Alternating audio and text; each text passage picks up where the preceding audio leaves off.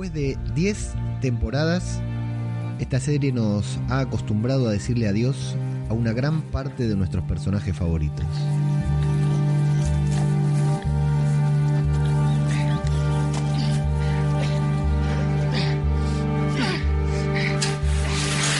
Algunas despedidas fueron más dignas que otras. Algunas nos dolieron más. Otras menos.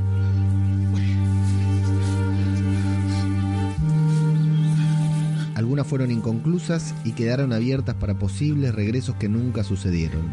Us.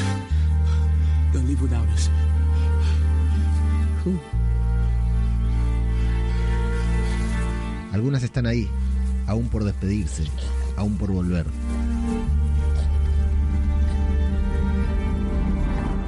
Lo cierto es que hay personajes que no pueden irse como si nada. Personajes que quedaron en la historia de la serie y tal vez de la televisión. Personajes que se convirtieron en íconos y referentes para una generación completa.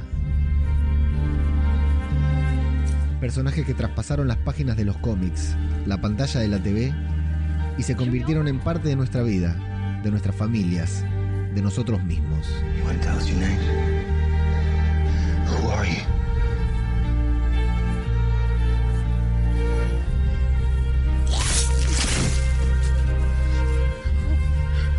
Y eso nos toca también hoy, acá. Despedir a uno de los personajes y una de las actrices Come on. más importantes de The Walking Dead.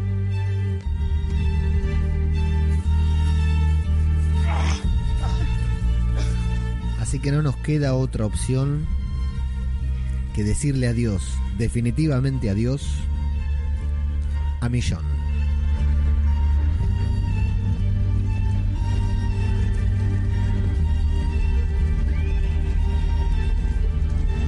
Esto es Zombie, cultura popular. Otro podcast sobre The Walking Dead.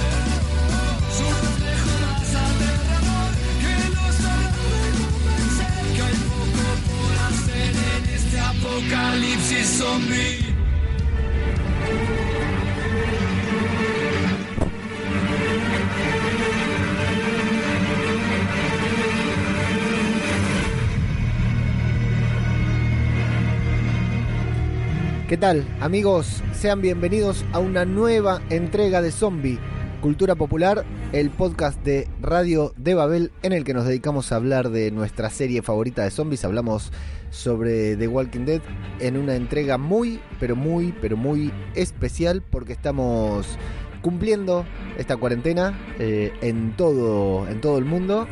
Y eh, venimos a decirle adiós, venimos a decirle adiós a un personaje icónico de la televisión, como decíamos antes, a un personaje icónico de, de la ficción y un personaje histórico de nuestra serie favorita de The Walking Dead. Sí, eh, se nos fue Millón, se nos fue Millón, no de la manera, tal vez no de la manera que esperábamos, tal vez no de la manera que, que queríamos, eso lo vamos a de- debatir ahora, pero bueno, este ha sido un epi- episodio muy especial de The Walking Dead. Eh, de esos episodios a los cuales The Walking Dead nos tiene acostumbrados, que viene de golpe y nos dice, bueno, venís con toda la onda, venís acá siguiendo esta trama y de golpe te saco, ya lo ha hecho con Morgan, lo ha hecho con Daryl y con Beth, en los casos más, más resonantes, ¿no? Que más recordamos que nos metían ahí como un freno en la trama, un, un- un episodio muy cortamambo, de eso que venís con mucho entusiasmo. De todas maneras, yo pensé, yo tenía mucho miedo que este episodio lo pusieran antes de la resolución del tema de Negan, Alpha, Carol y todo lo que tuvimos en el episodio pasado. Tranquilamente, para mí, The Walking Dead podría haber, los realizadores de la serie podrían haber elegido ponerlo eh, antes, o sea, que el próximo episodio sea el que Negan le corta la cabeza a Alpha. Eh, así que desde ese lado agradezco a Angela Kang, a Gimple y a Kenaya que agradecerle por haber decidido cerrar esa parte y ahora meternos un freno. Es un episodio de los que se suele decir episodio de transición, solo que en este caso no es un episodio de transición porque Millón no va a tener transición. La transición que la va a tener la va a tener directamente a Wakanda. ¿eh? Así que nada que ver con el resto de la serie. Es un punto final, un punto aparte, un punto final para Millón que, eh, bueno, en un ratito, en unos minutos vamos a debatir si estuvo a la altura, si no estuvo a la altura, si nos, hubiera gustado que hicieran otra cosa con su trama, con ella. Sí, me va a gustar mucho conocer sus opiniones, realmente quiero saber sus opiniones sobre el episodio. Así que... Eh, para que bueno me cuenten a ver qué es lo que lo que les pareció a ustedes el episodio en particular y con Millón insisto es uno de esos episodios que tenemos que eh, que considerar de manera independiente de lo que es el resto de la serie porque eh, no, es un spin-off. Este, este episodio fue un spin-off, así que vamos a, analizarlo en concreto. Para los más fanáticos como yo, no se desilusionen porque con muchos aspectos del capítulo eh, voy a tener opiniones no tan favorables como las que tengo habitualmente. A mí el episodio me gustó pero creo que se podría haber hecho de otra forma. No en sí el episodio, pero sí la salida de Millón, que es lo más importante. Eh, saludo como siempre a los que están, estamos grabando en horario especial, lo verán, los que están viendo la transmisión en, en vivo desde YouTube verán que estoy de día y al aire libre, en el único ambiente libre de la casa, por suerte tengo este pedacito de, de cielo y acá en Argentina el clima nos acompaña como para pasar mucho tiempo todavía aquí afuera, así que hoy perros tal vez no escuchen porque los perros del barrio ladran de noche, es así, alguno que otro va a ladrar, pero no tanto como ladran de noche. Pero sí podemos escuchar el patrullero pasando por ahí advirtiéndole a los vecinos que no tienen que salir al aire libre porque está prohibido quiero ver algo porque sí, señor, ahí está, muy bien. Em, bueno, vamos a saludar a la gente que está, se está prendiendo ahí a la transmisión de YouTube. Ya sé que hay mucha gente que no vio el episodio.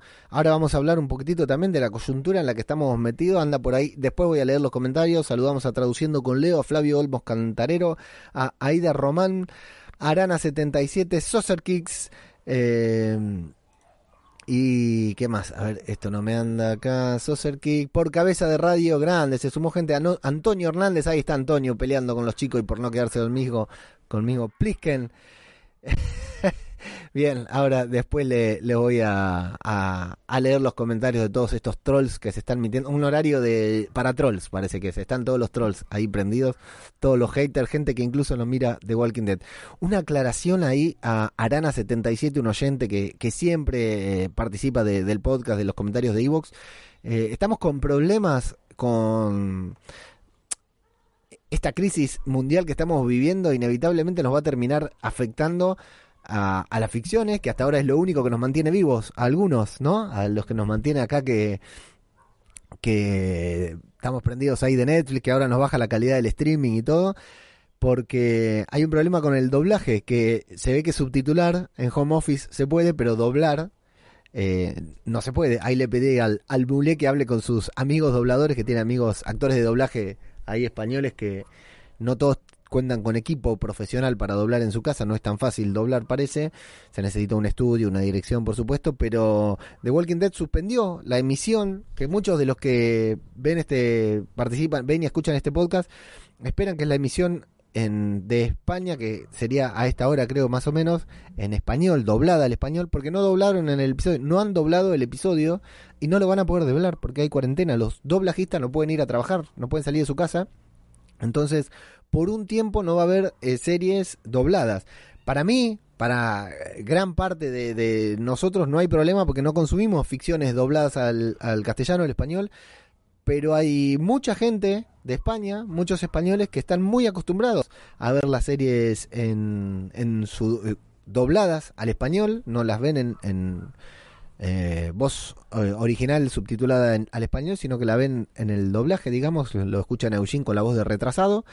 Así que, eh, bueno, no va a salir la emisión en español, no la esperen porque no va a salir, lo van a tener que ver inevitablemente en, en inglés, con subtítulos en español, que para mí es la mejor forma de ver este tipo de serie, pero bueno, hay gente que la mira, está acostumbrada a verla con sus voces en español y no, no consume otro tip- eh, la ficción de otra manera, así que fíjense, porque no va a salir en español, hasta que no se levante la cuarentena, no va a haber series dobladas. Y bueno, todo va a traer sus consecuencias, que es como el retraso también de eh, el estreno de una serie como The Walking Dead World Beyond, que ya estaba anunciada para... Terminaba The Walking Dead, terminaba el, el último episodio de esta temporada, de la décima temporada de The Walking Dead, y a continuación arrancaba World Beyond y se suspendió, se postergó para más adelante por el tema de la cuarentena. No sé si tiene que ver con el doblaje, no sé si tiene que ver con el calendario de futuros estrenos, pero suspendieron una serie que ya estaba anunciada, que está, ya está filmada, ya está subtitulada.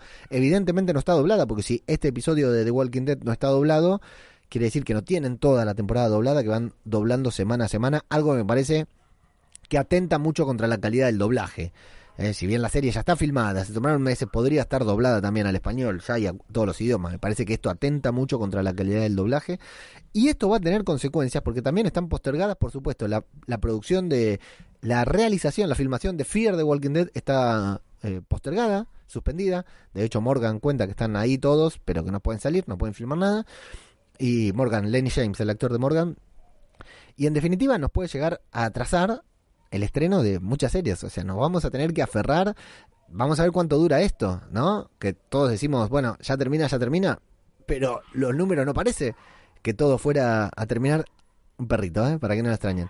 Los números no parece, no nos muestran que esto fuera, estuviera terminando. Cada día los números son peores a nivel mundial, salvo en, allá en Wuhan, donde todo empezó.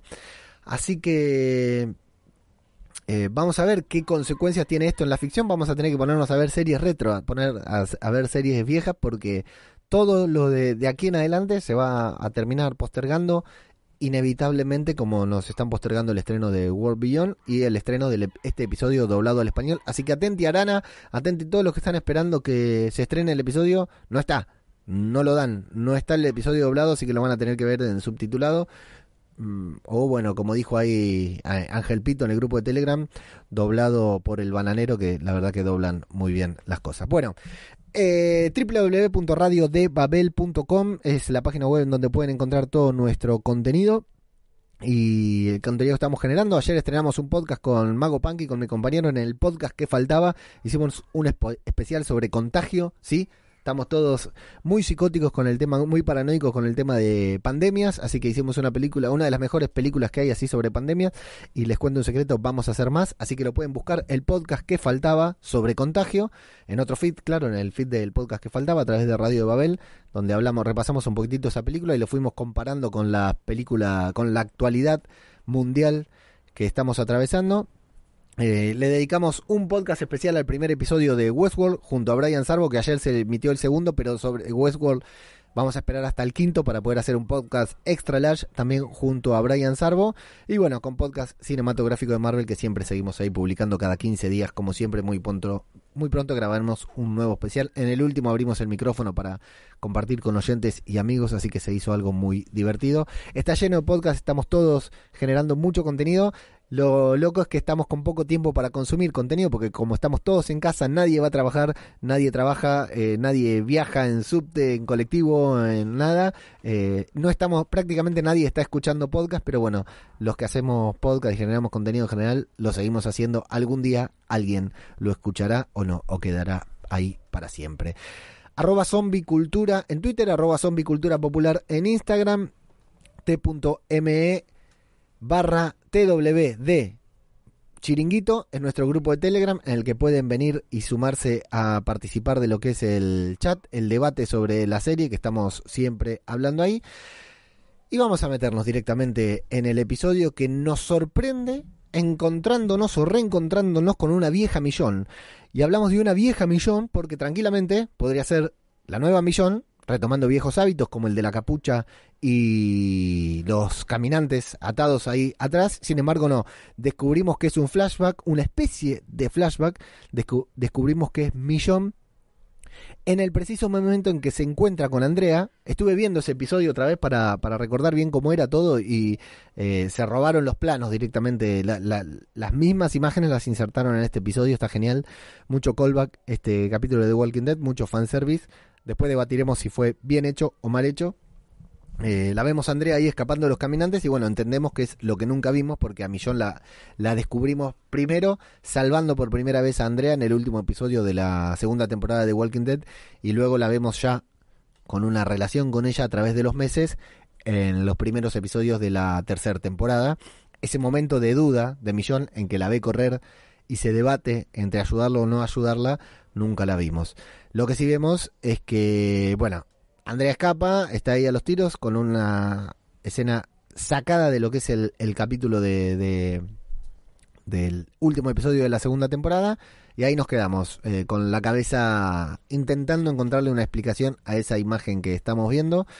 Eh, mm, bueno, Andrea, ¿qué, qué pasaba con Andrea? Vale la pena mencionar. Andrea, cuando cae la granja de Herschel, cuando la gran- granja de Herschel es atacada por la horda, Andrea cae, eh, salvando a Carol, una Carol que no era la misma de ahora, una Carol que, que no se podía ayudar a sí misma, recién había muerto su, su hija, y Andrea cae, eh, se le cae encima un caminante muerto, pero los que la están viendo se piensan que el caminante está vivo, entonces dicen chau Andrea y se van, la abandonan y bueno, después se reencontrarán con ella directamente en Woodbury y ya nunca más será lo mismo. Un saludito para Andrea, gran personaje de The Walking Dead, que muchos fanáticos del cómic están muy enojados por la el final que tuvo cuando en The Walking Dead es en el cómic de The Walking Dead es mucho más importante su personaje como varios personajes que han ido cambiando. Bueno, eh, los planos de Millón son nuevos, las tomas de Millón son nuevos, nunca las habíamos visto, las de Andrea son no, no fue que llamaron a la actriz, sino que pusieron las mismas tomas que la actriz ya había filmado. Espero que le hayan pagado por eso. Eh, bueno, y como decíamos, la escena se, se resolvía con, con Millón salvándola, aunque eh, una, una muy buena presentación de personaje que no se le veía la cara, pero que me imagino que los fanáticos del cómic en ese momento habrán explotado. Yo no leía el cómic ahí, así que me imagino que lo habrán delirado en aquel momento cuando Millón apareció por primera vez. Y bueno, y hay Millón debatiéndose, decíamos, entre salvarla o no salvando. A ver, eh, entre salvarla y no salvarla, vamos a ver después qué quiere decir todo esto, eh, por qué lo mostraron, qué nos intentan plantearlo. Bueno, no lo vamos a resolver ahora. Ahí vienen los títulos y empieza el viaje de Millón en lancha.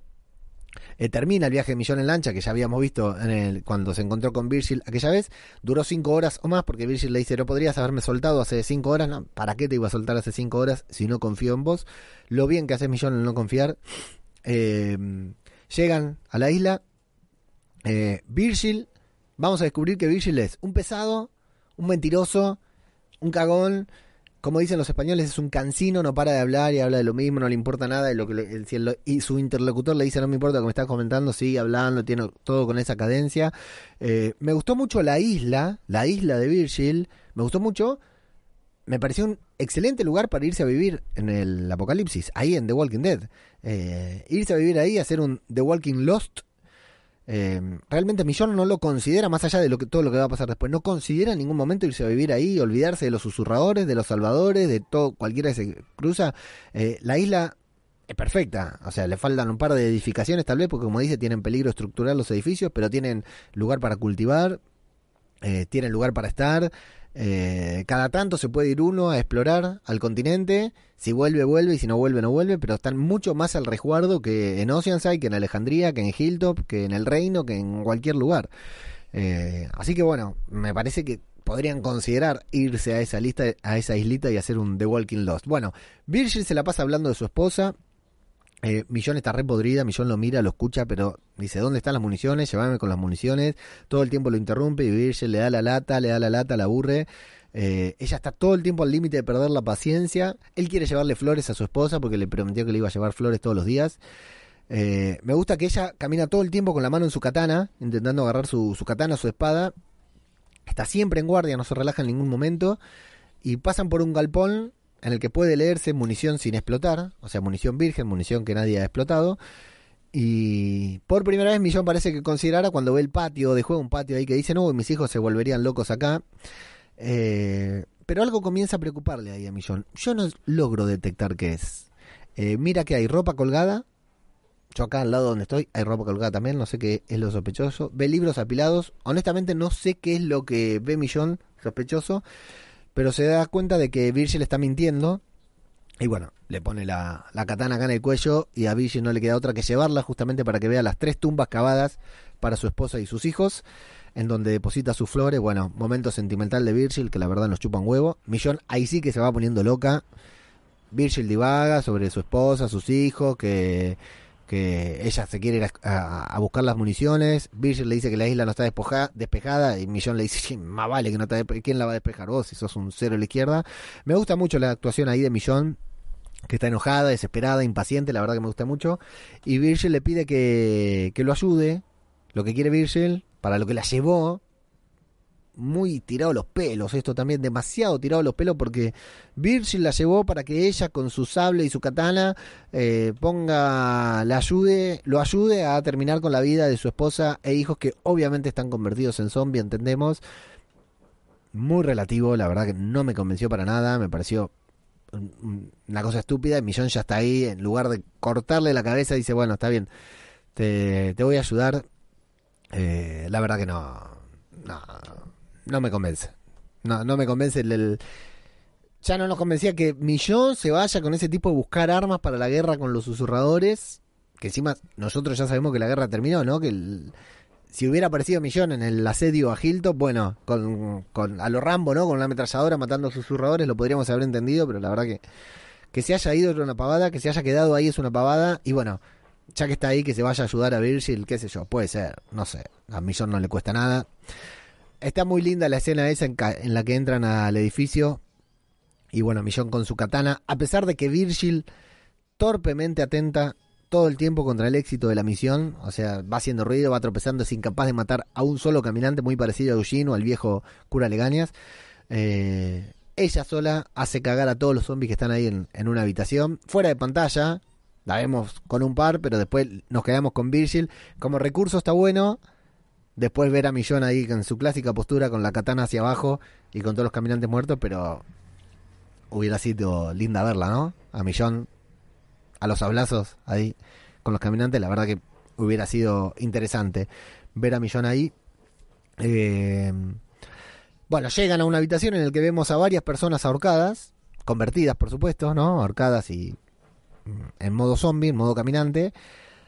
La escena es impactante, la escena como escena Virgil nos chupa un huevo, pero es impactante por la reacción de Virgil, por la reacción de Millol para con Virgil, que siente como empatía, ¿no? A un vecino puso música, ya estamos, la estamos pasando bien en el barrio. Y yo no entiendo esto que me muestran, ¿vieron? Me imagino cuando muestran ahí en, en España, en Italia, que sale un vecino con guitarra, con un parlante, se ponen todos a cantar. Yo me imagino que siempre me pasa eh, grabando un podcast y que estaría puteando. Acá por suerte no pasa. La verdad que venimos bastante controlados, pero bueno, ahí puso un vecino de música, no le puedo decir nada, yo estoy afuera grabando, ¿no? Eh, mientras se quede en casa, eh, estamos, lo bancamos al vecino ahí con, con, ¿Está escuchando? Hip hop está escuchando, ¿eh? Para Plisken. No sé si suena. Ahí está, está escuchando hip hop. Bueno. Eh, entendemos que su familia, que está su mujer y sus hijos, eh, Millón siente pena por Virgil, por supuesto, la escena es emotiva. Virgil le pone el zapato en modo de homenaje a su mujer o su hijo, no sé, nunca les vemos la cara. Es una linda escena, corta mambo, porque Virgil, la verdad que nos chupa un huevo. No nos interesa Virgil, pero es efectiva, está bien rodada, así que bueno. Virgil puede enterrar a su familia. Millón le habla, bueno, entiendo que estás mal, pero me tengo que ir, entiendo que tal cosa, pero me tengo que ir, y Virgil le da la lata, le da la lata, le da la lata, no la escucha, sordo totalmente, sigue con la misma, Millón va perdiendo la, la paciencia, pero no le quiere faltar el respeto, está muy hinchada las pelotas, eh, él va abriendo tema de conversación, ella intenta llevarlo nuevamente hacia las municiones, eh, pero bueno, Virgil le dice, te, te, voy a ayudar a buscar las municiones, pero mañana, porque ahora está por oscurecer, el lugar no es seguro, la verdad que también. Que Millón acepte, con el apuro que tiene, con la impaciencia que tiene por cómo es Millón, que Millón acepte eso, también lo tenemos que tomar con la puntita de los dedos porque no nos convence del todo. Eh, bueno, quedan en que lo van a hacer mañana a primera hora. Eh, a nosotros no nos convence Virgil, claramente está escondiendo algo, no es un secreto para nadie, la serie no nos va a sorprender con eso. Millón no puede dormir. Intenta establecer contacto con Judy por la radio, no lo logra. Se levanta para explorar ese edificio de municiones no detonadas. Tampoco es claro porque entra, encuentra cajas que son de armas, cajas que son de municiones, pero no nos queda claro si hay armas o no. A mí por lo menos, no, no, me quedó clara que lo que encontró, por supuesto que no era lo que quería, porque si no las hubiera agarrado, se hubiera ido, pero no está claro. Lo importante es que empieza a escuchar voces desde lejos asustadas, personas que intentan mantenerse quietas, no hacer, no hacer sonido, no hacer ningún ruido. Ella avanza, eh, vemos animales muertos porque era un centro de investigación naval, una cosa así, ¿no? Hacían pruebas ahí. Eh, bueno, y termina siendo encerrada en una celda por Virgil. no nos sorprende a nadie. Millón se desespera. La única que puede sorprender Virgil es a Millón. Eh, le dice que si se hubiera esperado hasta mañana no hubiera pasado nada. Si le hubiera hecho caso, hubiera esperado hasta mañana no hubiera pasado nada. Y le echa en cara, él le echa en cara a ella que confió en ella y que ella lo defraudó, un cara roto, para matarlo. La verdad que le perdonen la vida a ese hombre, eh, muy inverosímil. Bueno, Millón está desesperada, intenta salir de allí. Hay una gotita de agua, un recurso muy interesante de toda esta escena, que ahí le, damos, le doy mis dieces, va cayendo una gotita de agua eh, que va a ser nuestra, nuestra guía en cuanto al tiempo, en cuanto a la percepción del tiempo que tiene Michelle durante todo el tiempo que está en la celda. Eh, o sea, va cayendo la gotita y Millón se queda dormida, se vuelve, a, se, se despierta y vemos que se durmió tan profunda, tan profunda, a la noche no podía dormir y ahí se durmió tan profunda que Virgil entró, le dejó una bandeja con el desayuno y le sacó el arma, le sacó la, la, la funda de su katana que la lleva colgada. Ah, qué difícil de creer todo, todo lo que pasa en este capítulo, qué difícil de creer todo esto. Eh, bueno, desde la otra celda le hablan a Millón, le dicen que se quede tranquila, que hace un día que está encerrada, Millón se desespera. Me, lo que sí me gusta es el eh, lo enfocada que está Millón en decir, bueno, ¿cómo es estructuralmente este lugar? ¿Cómo podemos salir? ¿Qué le pasó a Virgil? ¿Cómo es esto? O sea, enseguida no se desespera, no dice ayúdenme, cuánto hace que estoy, o sea, pregunta cuánto hace que estoy acá y listo. Enseguida quiere saber, empieza a trazar su plan de cómo salir, lo que habla muy bien de ella de, que estar enfocada en una sola cosa que es salir de allí, no detenerse, no tener autocompasión, decir, ah, ¿por qué me engañó? Nada. Ya al toque nivel se despierta, escucha voces, empieza a sacar información que le puede ser útil. Eso me gustó, eso es muy de millón. Eh, bueno, que, nos enteramos que estos tipos eran investigadores junto con Virgil, que llegaba, llegó gente a la isla, rezagados le llaman, llegó gente que iba a protegerse a la isla. Eh, pero bueno, por supuesto, como hemos visto en todas las comunidades de Walking Dead, se armaron conflictos internos. Uno sacó un cuchillo, empezó a matar gente y Virgil decidió que lo mejor era encerrarlos a todos ahí, en ese lugar, con la mala suerte y sin saber que su esposa y sus hijos estaban ahí también, por lo cual su esposa y sus hijos murieron a locura legañas. A lo padre Gabriel murieron ahí eh, encerrados por culpa de Virgil Virgil colapsó, por supuesto, y en lugar de suicidarse decidió cagarle la vida a los demás, encerró ahí a sus tres compañeros sobrevivientes y ahora encerró a Millón. ¿Por qué salió Virgil? ¿Por qué se fue Virgil de la isla? ¿Por qué se fue ahí a Oceanside a robar? Despropósito total, porque si Virgil estaba tan loco, si había ido de ahí a Oceanside y había dejado a los otros tres encerrados, no, no cierra por ningún lado la historia de Virgil, un personaje inventado de la nada por los realizadores para poder justificar la salida de Millón de la serie. Eh, luego hablaremos de la salida de Millón de la serie, salida que sabemos desde el año pasado. No me rompan las pelotas ahí en los grupos de Telegram dijeron, diciendo, eh, yo no sabía que hace un año que se sabe que Millón se va de The Walking Dead. Eh, no lo dije yo, o sea, lo mantuvimos ya saben el cuidado que tenemos aquí con los spoilers. Tenemos una sección especial para los spoilers que es en el último minuto del programa, luego de la música de cierre todo. En las redes sociales no spoileamos nada. O sea, la verdad que me cuido una banda de los spoilers. Lo de Millón lo anuncia la cadena. La cadena dijo que se iba Millón de la serie en todos lados. Millón se despidió, le hicieron la ceremonia, le hicieron todo.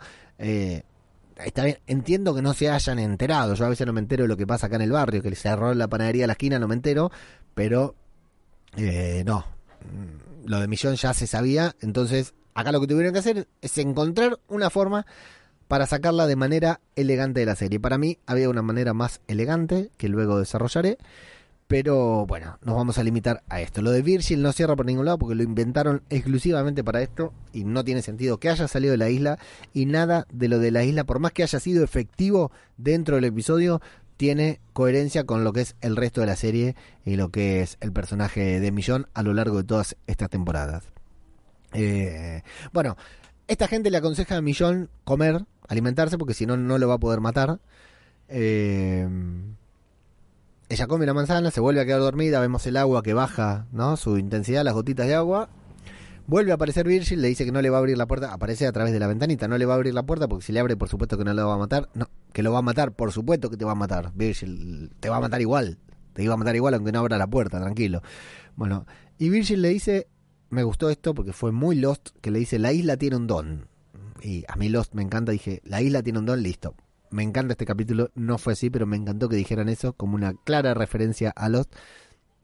Bueno, y acá empezamos por el viaje psicodélico, psicodélico de Millón, ¿no? Este viaje de drogadicta que eh, tiene que ver con el cierre de su trama, el cierre de su arco, el cierre de su personaje. Y es la única razón por la que tenemos este capítulo y la única razón por la que estamos hablando de este episodio aquí. Nada tiene sentido de este episodio, salvo esta escena que te puede gustar más o menos, pero es la razón por la que construyeron todo este episodio. O sea, que, que Virgil le haya dado un té con falopa, con droga, es inverosímil también. ¿Por qué? ¿Para qué? Después lo va a justificar más adelante, no tiene sentido. Ahora, el único sentido que tiene todo lo que vamos a ver en este capítulo son estas escenas que vamos a ver a continuación, que están muy bien hechas, es puro fanservice, es un homenaje puro a la trayectoria, al trabajo de la actriz en la serie, al recorrido del personaje en la serie y a lo que en cierta manera Millón representa para nosotros, a lo que es Millón a lo largo de la serie. O a lo que la serie, los realizadores creen que es Millón para nosotros. Ahora vamos, luego me gustaría debatir mucho con ustedes sobre qué representa Millón en The Walking Dead. Primero se encuentra con ella misma, en esta especie de viaje psicodélico que tiene, se encuentra con ella misma, eh, habla con Virgil, le intenta convencer, pensar en mis hijos, te voy a matar, qué sé yo, cosas que parece que repite a lo largo de varias veces en la conversación, aunque nosotros solamente lo vemos una. Aparece Siddiq, Siddiq le echa en cara su muerte, la muerte de Rick, la muerte de Carl. Eh, Millón le dice, vos sos mi familia, y Siddiq le muestra, esto es lo que se siente ser tu familia, y le muestra sus manos rojas, sus manos rojas de sangre, ¿no? Sus manos ensangretadas. Eh, de hecho, Siddiq le dice, ¿qué va a pasar con Rosita? ¿Qué va a pasar con Coco? La hace sentir culpable a Millón. Es lindo volver a ver a Siddiq ahí. Eh, vuelve a aparecer la vieja Millón que le ofrece las cadenas. Y cuando la nueva Millón toma las cadenas, la lleva al momento del principio del episodio, esa escena en la que decide no ayudar a Andrea. Y ahí tenemos algo que para los fanáticos de Marvel nos suena mucho, que es el what if. ¿Qué hubiera pasado si Millón hubiera tomado un camino distinto, ¿no? No hubiera ayudado a Andrea. Ayudar a Andrea la llevó a Goodbury, eh, escaparse de Goodbury la llevó a, a, la cárcel. ¿Se acuerdan cuando llegó, Millón llegó con la leche para Judith, que habían ido a buscar Glenn y Maggie? Eh, y de esa manera es como Millón se inserta en el grupo, se convierte en parte del grupo, bueno, a la larga se terminará enamorando de Rick, adoptando a Carl como un hijo, como su mejor amigo, adoptando a Judith como su propia hija eh, y teniendo un hijo justamente con, con el hombre valiente de la serie. Ese, todo ese recorrido comienza con Millón tomando una decisión. Evidentemente esto tenemos que dar por sentado que fue así, que Millón se debatió entre ayudar a Andrea o no ayudarla. Millón era una persona que evidentemente no ayudaba a nadie, no socializaba, salvo con esos dos muertos que caminaban atrás de ella. Qué buen recurso que tenía Millón en esa época, qué impactante que fue en ese momento. Y decide ayudar a Andrea y ahí es todo su camino del bien. En este caso decide no ayudar a Andrea. La escuchamos morir, no la vemos. Luego vemos su cuerpo todo eh, mordido, todo comido, ¿no? Devorado por los caminantes. Y a Millón quitándole una cantimplora y un puñal, que era el arma con el que tenía Andrea. Eh, es muy interesante también porque en el episodio pasado, no, en el anterior, cuando Judith le dice a Mary, a Gama, le dice que si se hubiera topado con ellos al principio del apocalipsis, su historia hubiera sido distinta hubiera sido una buena persona y no una mala persona. Es muy interesante también porque aquí lo que nos plantean es ese wadif, es ese, y si hubieras tomado este otro camino y si hubiera tomado esta otra decisión. Así que vemos, eh, bueno, la vemos a Millón ahí, no ayudar a Andrea, quien es un, ha sido un personaje muy importante en la historia post-apocalíptica de Millón. Recuerden que Millón fue quien estuvo al lado de Andrea cuando ella se quitó la vida luego de haber sido mordida en una otra muy linda escena de The Walking Dead, otra escena de estas muy fuertes. Comienza una parte muy importante del capítulo, que es cuando Bill McCreary, el compositor de The Walking Dead, que ya saben que a mí me gusta, empieza a tirar lujitos, empieza a componer de una manera eh, soberbia. Y te digo que hay momentos de este capítulo, no me puteen, hay momentos de este capítulo en que la música está casi a la altura de la música de Game of Thrones hay piezas musicales de este episodio que son increíbles. Acá empieza a sonar en toda la escena esta del flashback, que no es un flashback, toda la escena esta del sueño del Wadif, empieza a sonar una, una composiciones musicales sensacionales que ya analizaremos en el próximo episodio de The Walking Songs, que haremos una vez que termine la temporada número 10. Y los remito, si no escucharon, a que escuchen The Walking Songs de la temporada número 9, que hicimos un especial con las mejores canciones de la temporada 9. Lo encuentran en el feed del podcast tranquilamente. Eh, próximamente ya haremos una nueva entrega de The Walking Songs. Bueno, eh, después de Andrea, nos vamos a esa escena en la que ella eh, junto a otros personajes de The Walking Dead. Eh, si no me equivoco, están Carl y Rick. No recuerdo si estaba Daryl, pero a Daryl lo vemos acá. Pasan por un, por un lugar donde había muchos autos, los esquivan. Eh, cuando iban, si no me equivoco, iban a buscar a Morgan. Iban a ver a Morgan, que Morgan en aquella temporada, no sé si se acuerdan, se quedaba en su casa, como hay que hacer, como muchos no están haciendo. Morgan era uno de esos que se quedaba en su casa y se enojaba de que la gente anduviera afuera. Muy bien Morgan, siempre enseñando, eh, enseñándonos a actuar bien en un apocalipsis.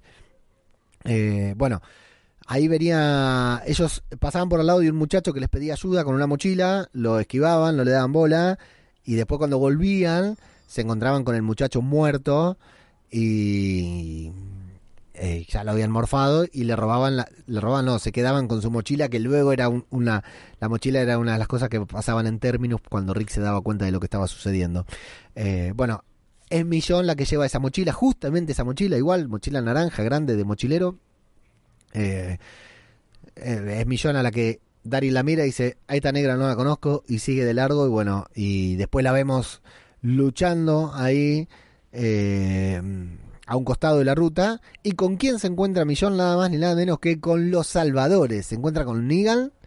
Eh, mientras está ahí a punto de morir, ¿no? Porque está como al límite. Se encuentra con Negan, que viene acompañado con Laura, que murió en el último episodio, no, en el anterior, eh, con Laura, y se encuentra con DJ. Eso está bueno porque DJ después se va a convertir en, su, en la mano derecha de Millón, este Salvador DJ. Y está bueno que esté ahí formando parte de los Salvadores. Eh, hay una linda charla con Negan, por supuesto. Acá no hay footage, no hay ningún montaje porque son los actores en esta temporada, digamos actual, no sacaron ninguna escena vieja. Eh, a Negan parece gustarle la personalidad de Millón, ¿no? Entiende que es un, buen recurso, que no, la va a matar, la suma, de hecho, a su grupo de salvadores. Eh, Millón es una salvadora, su camino la está llevando a convertirse en una salvadora nos vamos a ese lugar, a esa estación satelital, ese estudio de televisión, nunca supimos bien qué era, o yo no lo recuerdo, en el que el grupo, nuestro grupo, el grupo de Rick, eh, comete un gran asesinato en masa, entran por la noche, los toman por sorpresa, ya cuando habían firmado el contrato de palabra con Gregory de Hilltop y habían quedado en matar a Negan. Eh, recuerden que los salvadores todos se autodenominaban Negan, entonces nadie sabía quién era Negan y todo. Eh, entonces eh, fueron ahí pensando que ahí estaba Negan, los mataron a todos, hicieron una carnicería a sangre fría. De hecho, Glenn, si no me equivoco, ahí mata a su primer ser humano y encima lo mata durmiendo. Eh, sufre mucho Glenn. Bueno, y justamente a, una de las que matan es a Laura. Y Millón, que compartía habitación con Laura, mata a Glenn y a Hit. Tenemos el regreso de Hit en la serie. Ahí sí hay footage. No trajeron a Glenn, no trajeron a Hit, sino que son tomas viejas. Pero me gustó ver a Hit otra vez ahí al costado de... ¿Dónde está Hit? Está filmando las películas también este. De... Se fue a 24 y anduvo mal y está filmando las películas de Rick. Bueno, ahí eh, Millón mata a Hit y mata a Glenn. Fuerte pensar que Millón matara a Glenn, ¿no? Pero bueno, podría haber sucedido tranquilamente. Eh, el look de Millón con pañuelo, fíjense que no tiene las trenzas, tiene un pañuelo, es muy parecido al look que tenía Arat, ¿se acuerdan la salvadora que a mí me gustaba de, que era también una de las lugartenientes de Negan? Eh, es como si Millón, porque a Arat no la vemos, es como si Millón hubiera tomado el lugar de Arat, porque de hecho Arat compartía mucho con Laura, así que me da la sensación de que Millón tiene el look, la estética que tenía Arat, es como que tomó su, su puesto. Bueno, vemos a Rick. Y cualquier escena de The Walking Dead en donde veamos a Rick es una muy buena escena de The Walking Dead. Lo vemos a Rick ahí muy cerca de Millón, a los balazos.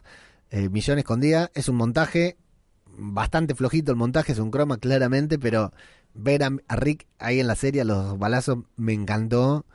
Tráiganlo mil veces, me encanta. ¿Cómo extraño a Rick? ¿Cómo extraño el personaje de Rick en pantalla? ¿Cómo lo? Cada vez que lo veo me doy cuenta cuánto lo extraño. Bueno, Millón logra escapar. Tenemos un silbido que nos recuerda algo de qué se trataba. Nos vamos a la noche, a la gran noche en la que todos ellos y nosotros vamos a conocer a Negan. La música que suena es infernal. Eh, lo vemos a Rick, el primer plano de sus ojos llorosos de aquel fuerte episodio de The Walking Dead en el que muchas personas renunciaron a The Walking Dead. Eh, vemos a los sobrevivientes de rodillas frente a Negan. Vemos a todos de rodillas menos a Millón, que es una salvadora. Menos a Glenn, que lo acaba de matar Millón. Eh, vemos a Maggie, vemos a Blam- a Bram.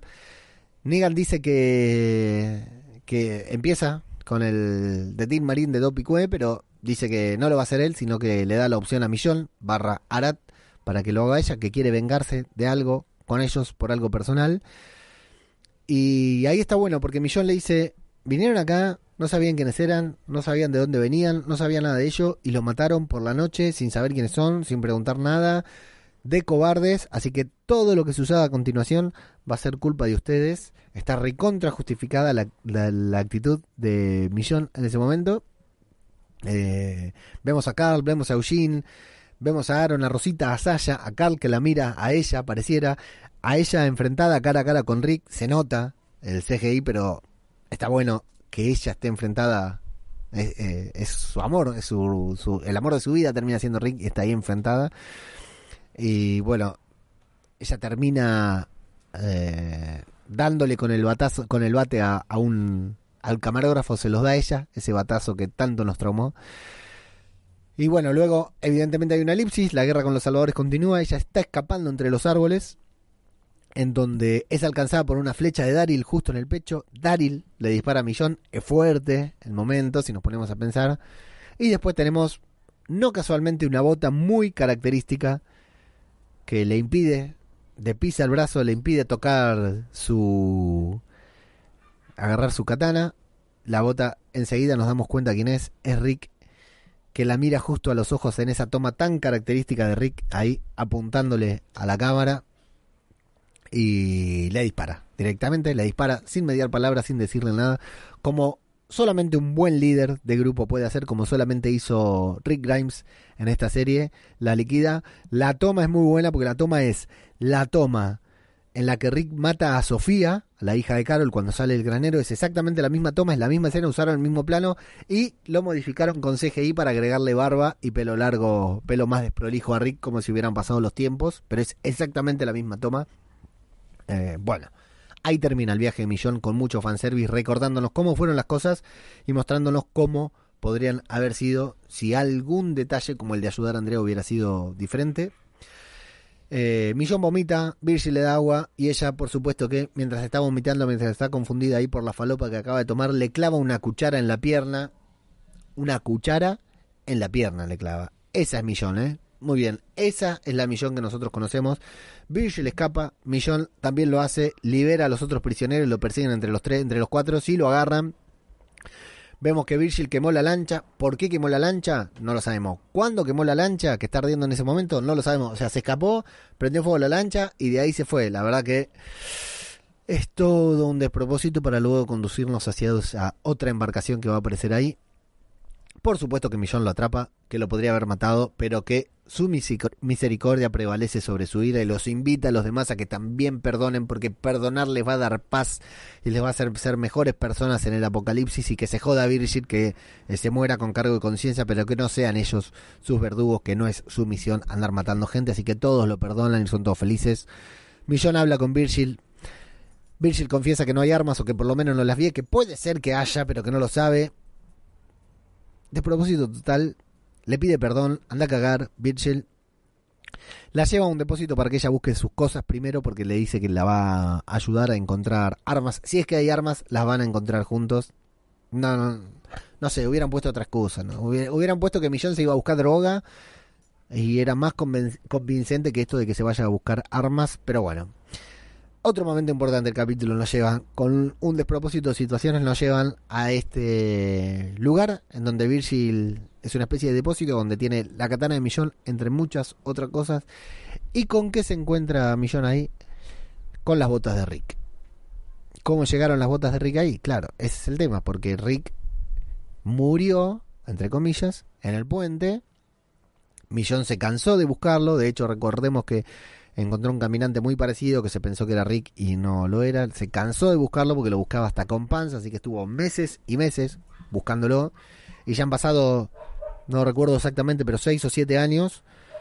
Así que imagínense lo que es para Millón, pongámonos en situación, encontrarse con esas botas hoy en día, ¿no? Seis, siete años después, bueno.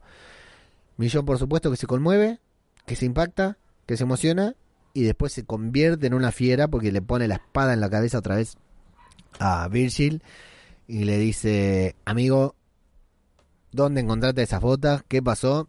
Acá me gustaría también saber un poco su opinión, la opinión de los que están viendo o escuchando esto, porque yo, por contrato, junto con el cura Legañas, siempre después del episodio nos pasamos los spoilers del episodio, casi siempre me los pasa él a mí, entonces ya sabemos más o menos lo que va a pasar. No sé por qué lo hago, pero bueno, eh, un poco por la sección de debajo de la máscara que tenemos al final y otro poco para eh, no spoilearme porque a la larga como estoy siempre en las redes tuiteando de The Walking Dead y todo a la larga me termino spoileando. Pero no me sorprende. Quiero saber qué les pareció a los que no sabían nada de este episodio qué les produjo encontrarse con las botas de Rick. Si se sorprendieron si se emocionaron. Quiero saber realmente quiero saber qué efecto tiene esa escena en la gente que mira la serie sin saber qué es lo que va a suceder.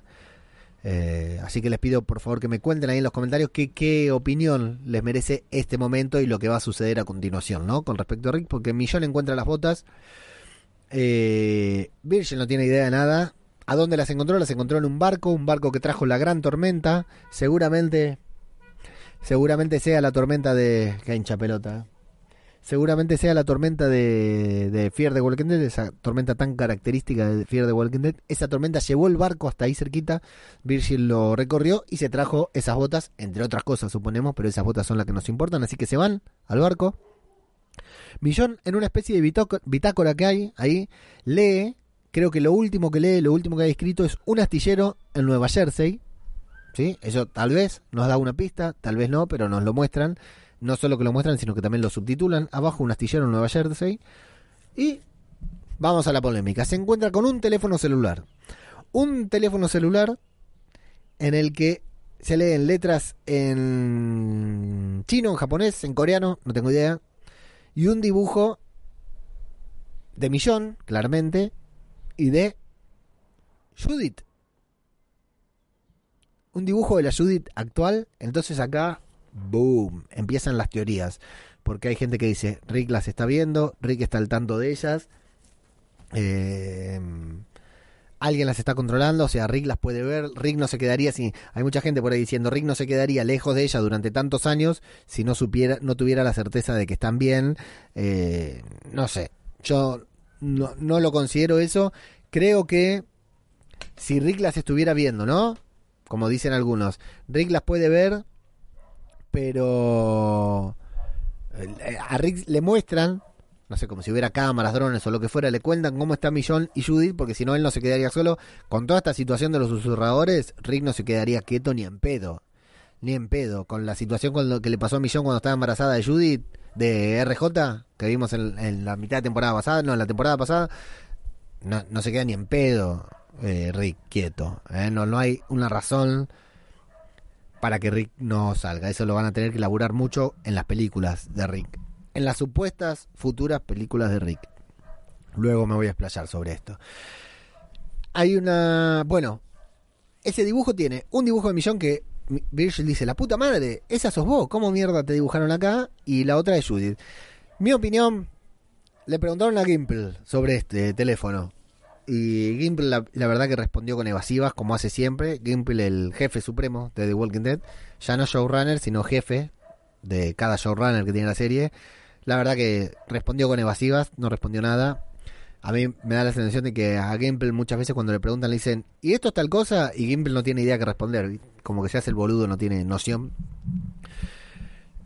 Eh, supuestamente Gimple es el hilo conductor entre las tres series de The Walking Dead y las películas, pero no sé cuánto puede saber, cuánto tienen todavía acordado de lo que van a hacer en las películas. Bueno, teorías. El dibujo lo hizo Rick, imaginando a la futura Judith, que casualmente es muy parecida. Lo hizo Rick y es Carl. Porque Carl tenía pelo largo y usaba el sombrero. Puede ser Carl también, pero es más parecida a Judith. Sí, es cierto, pero podría ser Carl. Lo hizo Jadis. ¿Se acuerdan que Jadis dibujaba? Dibujaba rostros, dibujaba muy bien Jadis. Era un artista plástica seguramente. Tal vez lo hizo Jadis porque Jadis, o Ann, estaba con Rick. No sé si en el barco, pero Jadis estaba con, con Rick. Bueno, el barco no llegó hasta ahí con Rick, o sea, lo llevó a la tormenta, así que Rick se bajó antes, pero qué jodido todo, ¿eh? Qué jodido justificar todo esto. Eh, porque son todos como easter eggs. Eh, ya los que escuchan esto probablemente ya saben que nosotros tenemos un Colmado Punky y otros colaboradores, un podcast sobre Marvel, y Marvel está mucho, muy lleno de, de, está lleno de estos guiños, de estos easter eggs, que te muestran una cosita en una película y cuatro años después en otra película te revientan la cabeza mostrándote que esa cosita que pusieron en la película eh, tenía un, sentido, tenía una razón y termina siendo importante en una película cuatro años después. A veces lo hacen bien, a veces lo hacen mucho mejor, a veces lo hacen más o menos en Marvel, pero lo saben hacer porque tienen un hilo, una persona que está a cargo de todo, que es Kevin Feige, que va diciendo hace esto, hace lo otro, y van acomodando las circunstancias. No sé si The Walking Dead tiene las herramientas para hacerlo. Todo esto no lo podemos terminar de criticar ni de juzgar hasta que eh, lo veamos el día de mañana en, las películas de Rick. ¿Por qué digo esto? Porque las películas de Rick no tienen guion, aunque digan que sí, no tienen guion, porque si tuvieran guion ya hubieran entrado en etapa de preproducción. Tienen ideas, son tres películas, tres. Tienen ideas, no tienen un guion, o sea, estarán esbozando guiones. Eh, no tienen fecha, eran 2020, olvídense que 2020 yo ya había dicho que no salían y ahora con todo esto del coronavirus, menos, no las van a filmar nunca, este año por lo menos. No tienen fecha de, inicio de, de, filmación, no tienen fecha de estreno, no tienen fecha de nada.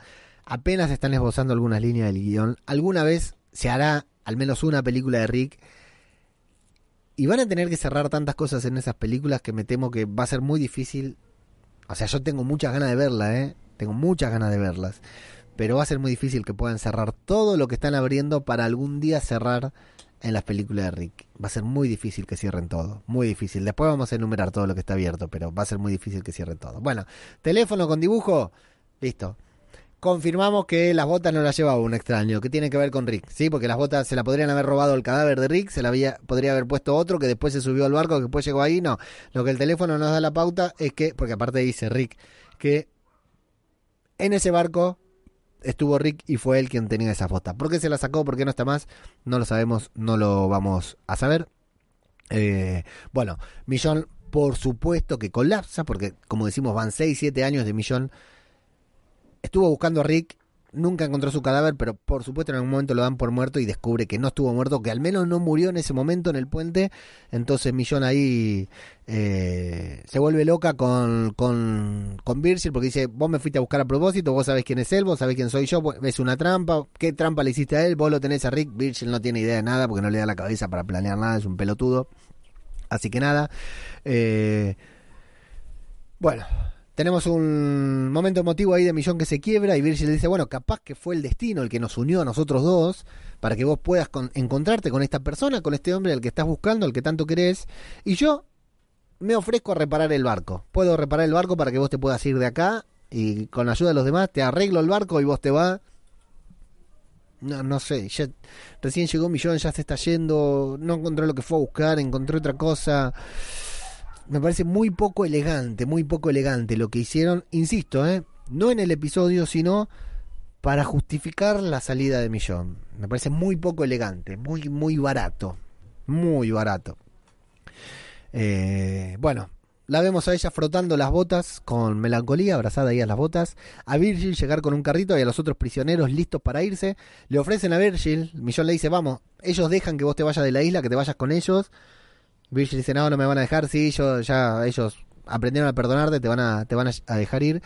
Pero Virgil no se quiere ir, a pesar de que es su última oportunidad de irse, porque no le va a quedar ningún barco. Se quiere quedar ahí porque tiene el compromiso de llevarle eh, flores todos los días a su mujer. Así que se va a quedar ahí eh, y va a morir solo, Virgil. No me apena para nada, no me genera absolutamente ninguna emoción porque el personaje me pareció una mierda. Aquí suena una linda música también. Em, cuando se van al barco, cuando el barco empieza a moverse y lo vemos a Virgil desde lejos.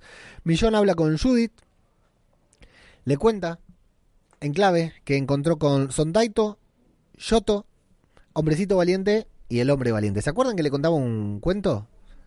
Eh, Judith a RJ del Hombre Valiente, un cuento sobre Rick, la, la parte del puente. Bueno, habla en el nombre clave de Hombre Valiente, le dice que encontró algo sobre Hombre Valiente. Eh, primero le pregunta a Judith por Coco, por Rosita, le dice que está bien. Y le pregunta por los susurradores. Y Judith le dice, ya está mami, la guerra con los susurradores la ganamos. Alfa ya no nos puede hacer daño. Así que al pedo te fuiste allá a buscar estas armas, ya puedes volver tranquila. Y bueno, ahí le empieza a contarle lo que encontró, que encontró algo que puede querer decir que el hombre valiente está vivo. Eh, Judith descubre una, que existe una pequeña y remota posibilidad de que su padre esté vivo. Eh, años dando por hecho que su, que su padre está muerto y ahora, siete, ocho años después, todo el mundo se pone de cabeza porque resulta ser que su padre tal vez esté vivo, que el hombre valiente de este, al que conoce y que tanto escuchó la leyenda viva, tal vez está vivo. La actuación de Judith, la actuación de Kaylee Presley Fleming es genial, es genial perfecta porque se reemociona, es muy convincente.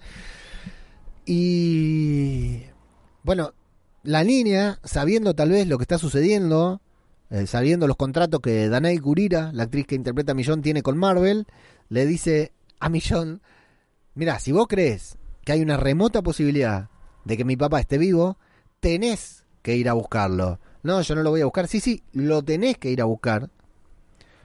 Porque, ¿qué pasa? Y esto es lo único de todo este plan para sacar a Millón de la serie, es lo único que me parece genial y convincente. Judith le dice, ¿qué pasa si él está intentando volver y no puede? Y no hay nadie que lo ayude. Y ahí entiendo un poquitito y acepto un poquitito de que Millón deje a sus dos hijos para irse a buscar a Rick. Hoy debatíamos en el grupo de Telegram como consecuencia de una pregunta que disparó Jess, que también la tiene muy clara con todo el universo de The Walking Dead, porque está recontra involucrada en todo lo que es The Walking Dead en España. Y Jess nos decía, eh, les pregunto a las que son madres, ¿ustedes abandonarían a sus hijos en un apocalipsis o en general, no? Y no, la verdad es que no. La verdad que ninguno de nosotros acepta que Millón se haya ido, que haya dejado a sus hijos. El único, la única porción en la que logro aceptar eso no es que Millón le dijo a Judith, me voy a buscar a tu papá y después vengo, la semana que viene vengo, porque no sabemos a dónde la va a llevar eso. No sabemos si algún día va a poder volver. No sabemos si ahora terminaron con los susurradores, pero sabemos que otro villano va a caer, que otro peligro va a caer. O tal vez su hija se enferma y nadie la va a cuidar como ella. No sabemos qué es lo que puede llegar a suceder, entonces no podemos aceptar que Millón se vaya de la serie, que deje, se vaya a Alejandría y deje a sus dos hijos. Lo que lo único que puedo aceptar es que no es Millón la que le dice, "Me voy a buscar a tu papá y vuelvo", sino que Judy le dice, "Para, para. Mi papá puede estar buscando ayuda." Aparte ya sabemos cómo es Judith, que, se la banca, que tiene aguante, que se siente contenida, que es omnipotente también por el tema de que se crió en el apocalipsis, que es súper madura. Entonces le dicen, Millón eh, le dice, mi papá capaz que está allá y tiene algún problema. O sea, creíamos que estaba muerto. Capaz que está vivo y quiere volver, pero no puede. No lo dejan, lo tienen secuestrado, está pidiendo ayuda y nadie lo ayuda. Bueno, ahí justifico un poco la actitud de Millón. Un poco, un poquitito así. Entiendo que Millón se vaya a buscar a Rick. Si fuera parte de la trama de The Walking Dead, Ahora, como nos están metiendo una excusa para sacar a la actriz y para que no volvamos a ver a la actriz, es donde no me cierra. O sea, como trama dentro de The Walking Dead, me termina convenciendo. Por esta actitud de Judith, que está genial porque se le queda una lágrima mientras va hablando, la actuación es perfecta. Ahí me convence. En todo lo demás, no, para nada. Bueno, eh, se despiden. Millón se va a rescatar a Rick. Judith y RJ se quedan con Daryl la música, lo voy a decir 10 veces más creo en lo que termina, lo que falta de podcast, la música hasta acá, es increíble la música que suena. Eh, el compositor escribió como si fuera el mejor capítulo de la historia de The Walking Dead, la verdad que con una escena épica, esta, esta música hubiera quedado genial. Eh, bueno, empieza a sonar la música como loco. La vemos a Millón cazar dos caminantes, cortarle los brazos, cortarle la mandíbula como ya había hecho. La vemos volver a convertirse en esa vieja Millón del inicio del capítulo, esa vieja Millón de, que apareció ante nuestros ojos en la tercera temporada. Recorre un camino con rumbo hacia... ¿A dónde va a buscar a Rick? ¿Se irá a este astillero Nueva Jersey, que es la única, la última ubicación precisa del barco? Yo doy por hecho que sí, porque si no, ¿qué hace? Empieza a caminar y listo, voy a buscar a Rick y se orienta. Doy por hecho que de alguna manera va caminando hacia Nueva Jersey. No, no sé, no sé, pero se va caminando evidentemente para el lado contrario donde queda Alejandría seguramente. Eh, habría que ver los puntos de esto que hacen los frikis que dicen Alejandría está acá, Nueva Jersey está allá, por eso se va caminando para allá, la verdad que no sé. Bueno, eh, se encuentra con una pareja intentando escapar. La música, eh, la música la del principio del podcast es genial hay que destacarlo cómo sonaba. La, la pondría ahora, digamos, para que suene. Es, perfecta esa música. Se encuentra con una pareja intentando escapar, que va uno va con problema. Le piden ayuda, van con ponchos, con sombreros, le piden ayuda, le dicen que está. Eh, el hombre está herido, le piden ayuda a Millón, dicen que los dejaron atrás. Millón le dice: ¿Quién te dejó atrás? Ellos señalan hacia un punto distante. Millón se asoma, nosotros nos asomamos junto a ella y vemos una enorme cantidad de. ¿Ustedes vieron algo? Yo no vi nada. ¿Es tan lejano, es tan distante? Entiendo que son personas trasladándose, entiendo que son formaciones de personas trasladándose rodeadas por caballos, porque escuchamos a los caballos. Yo no veo nada. No sé si fui yo, no sé si la, la miopía del ojo izquierdo o qué, pero yo realmente no vi nada. Lo que sí vemos a Millón, un grupo enorme, una comunidad enorme de personas, entendemos, que son los que han dejado atrás a, esta, a estas dos personas. Así que, bueno, le piden por favor a Millón que los ayude. La música empieza a crecer como loco. Y Millón está en este debate que tuvo al principio del episodio. Al principio del episodio, ¿sí? Cuando se debatió entre ayudar a Andrea o no, que eso entendemos que sucedió de verdad. Millón está acá y ve y dice, ¿los ayudo o no los ayudo? ¿Me pongo en peligro o no me pongo en peligro? ¿Me distraigo de mi camino? ¿O me enfoco en el mío y dejo de lado a estas personas que también son sobrevivientes? La música es mucho más emotiva de lo que realmente estamos viendo en pantalla. Vemos el mismo momento en el que Rick y Millón se conocen en la prisión, ese momento en el que se ven por primera vez, Millón eh, parada entre todos los zombies con la leche en la mano, con la leche para Judith en la mano y Rick desde adentro. Escuchamos el momento en que Rick le pregunta su nombre por primera vez. Vemos el momento en el que se van a conocer. Recuerden que Millón pasó mucho tiempo encerrada en la prisión sin hablar con Rick, sin decir quién era ella entendemos que Millón está en una encrucijada, como en aquel momento, en una de esas encrucijadas como la que vimos en este capítulo, en el que va a decidir, en una sola decisión, va a decidir todo su futuro. Esa decisión, ayudar o no ayudar a esas personas, va a cambiar todo lo referente a Millón en el resto de su vida, en el resto de su historia, en el resto de su camino. Su camino en The Walking Dead, su recorrido en la serie, termina con una decisión, con la misma decisión que tuvo que tomar la primera vez que conoció a Andrea y se unió a estos sobrevivientes. Mata a los dos caminantes que la acompañaban, a estos dos caminantes que había tomado como rehenes, que eran su custodia, una gran estrategia, los mata. y los ayuda, les extiende la mano para ayudarlos. Millón ha tomado su decisión. Les da la mano, la música sube de una manera increíble. Con dificultad los tres avanzan hacia esa peregri- peregrinación que se desplaza en formaciones cerradas, hacia cierto lugar, hacia algún lugar. Y Millón toma la decisión nuevamente de ayudar a gente que merece algo que no hizo a lo largo de la serie, no, no siempre hizo, no siempre estuvo dispuesta a ayudar. Millón, en base a todo lo vivido, decide ayudar a las personas que lo necesitan y con eso marca nuevamente un antes y un después en su historia personal del personaje y es el cierre de la historia de Millón en The Walking Dead. Gracias Millón, gracias Millón por tantos momen- momentos vividos. Así, con esa decisión de Millón, con esa música increíble, así termina el episodio.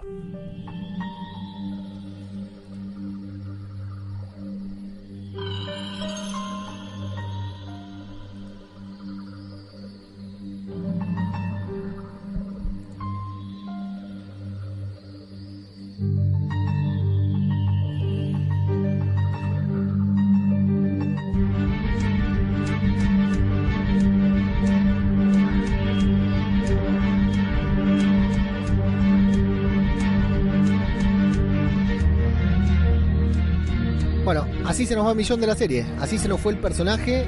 Una salida digna para el personaje. Con este cierre de círculo que quisieron plantear. Una salida que creo que estuvo bastante bien. Eh, pero a mí me gusta otra cosa. Yo le pido otra cosa a la serie. ¿eh? Vamos a, a- voy a destacar dos puntos bastante distintos. El primero es eh, el capítulo. El capítulo, un capítulo correcto, un capítulo normal que nada tiene que ver con los con los capítulos pasados, con la historia pasada, nada tiene que ver con los capítulos que van a venir de aquí en adelante. Eh, y solamente sirve para cerrar la historia de Millón. A veces tenemos estos personajes para estos episodios para justificar la actitud de algún personaje, como cuando nos mostraron por qué Morgan se había vuelto zen, de pasar un loco de mierda a ser una persona zen que no quería matar a personas porque cada vida contaba, entonces nos, nos mostraron eso. A veces tenemos estos episodios mostrándonos alguna justificación de personaje o alguna introducción o algo por el estilo. Bueno, este fue exclusivamente para cerrar la trama de Millón y para sacarla de la serie. Como capítulo, un capítulo correcto. Nada que ver con los episodios que pasaron, nada que ver con los episodios que van a venir. Un capítulo correcto de The Walking Dead. El cierre del personaje, a la altura del personaje, sí y no. Porque si Millón no fuera madre de dos hijos, podríamos creer que por alguna u otra razón por supuesto que la única razón por la que Millón se puede ir de la serie, se puede ir y abandonar a sus hijos, se puede ir de Alejandría y abandonar a sus hijos, es para buscar a Rick. No hay otra razón por la que pueda abandonar a sus hijos. No hay razón suficiente para ninguno, apenas la podemos justificar con esto de que Judith le dijo que sí, que se vaya tranquila, que ella se queda todo bien haciéndole caso a Daryl, ella y RJ. Pero no, no existe una razón que nos pueda justificar la actitud de, de Millón. A mí me parece, como parte de la serie, como parte de los realizadores, como parte de Gimple, Angela Kang y, y todos los productores de la serie, Nicotero, me parece que es un, episodio, un- una actitud bastante cobarde.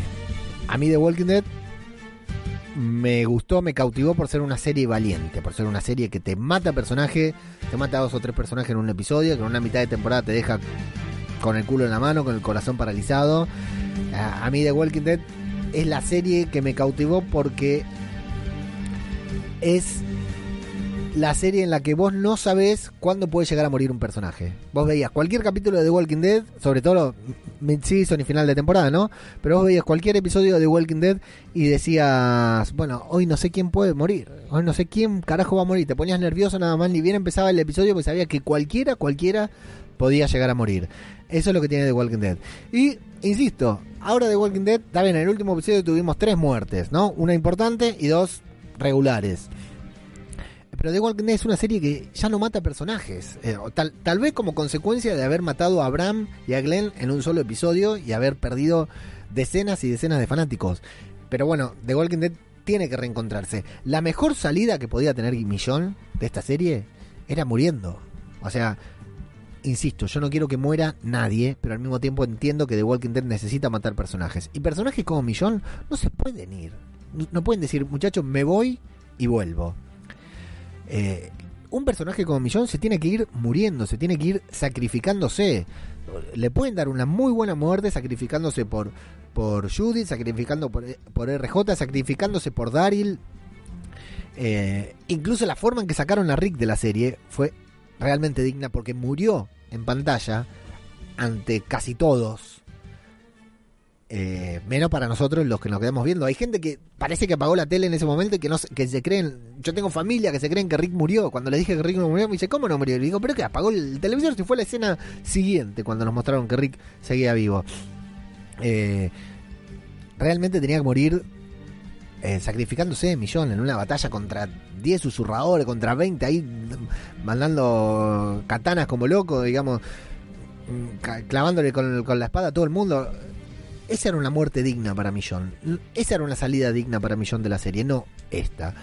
Esta me parece una salida cobarde por parte de los realizadores porque dicen, bueno, guardémonos una carta para el día de mañana. A mí no me parece mal que se guarden una carta para el día de mañana si tienen un plan.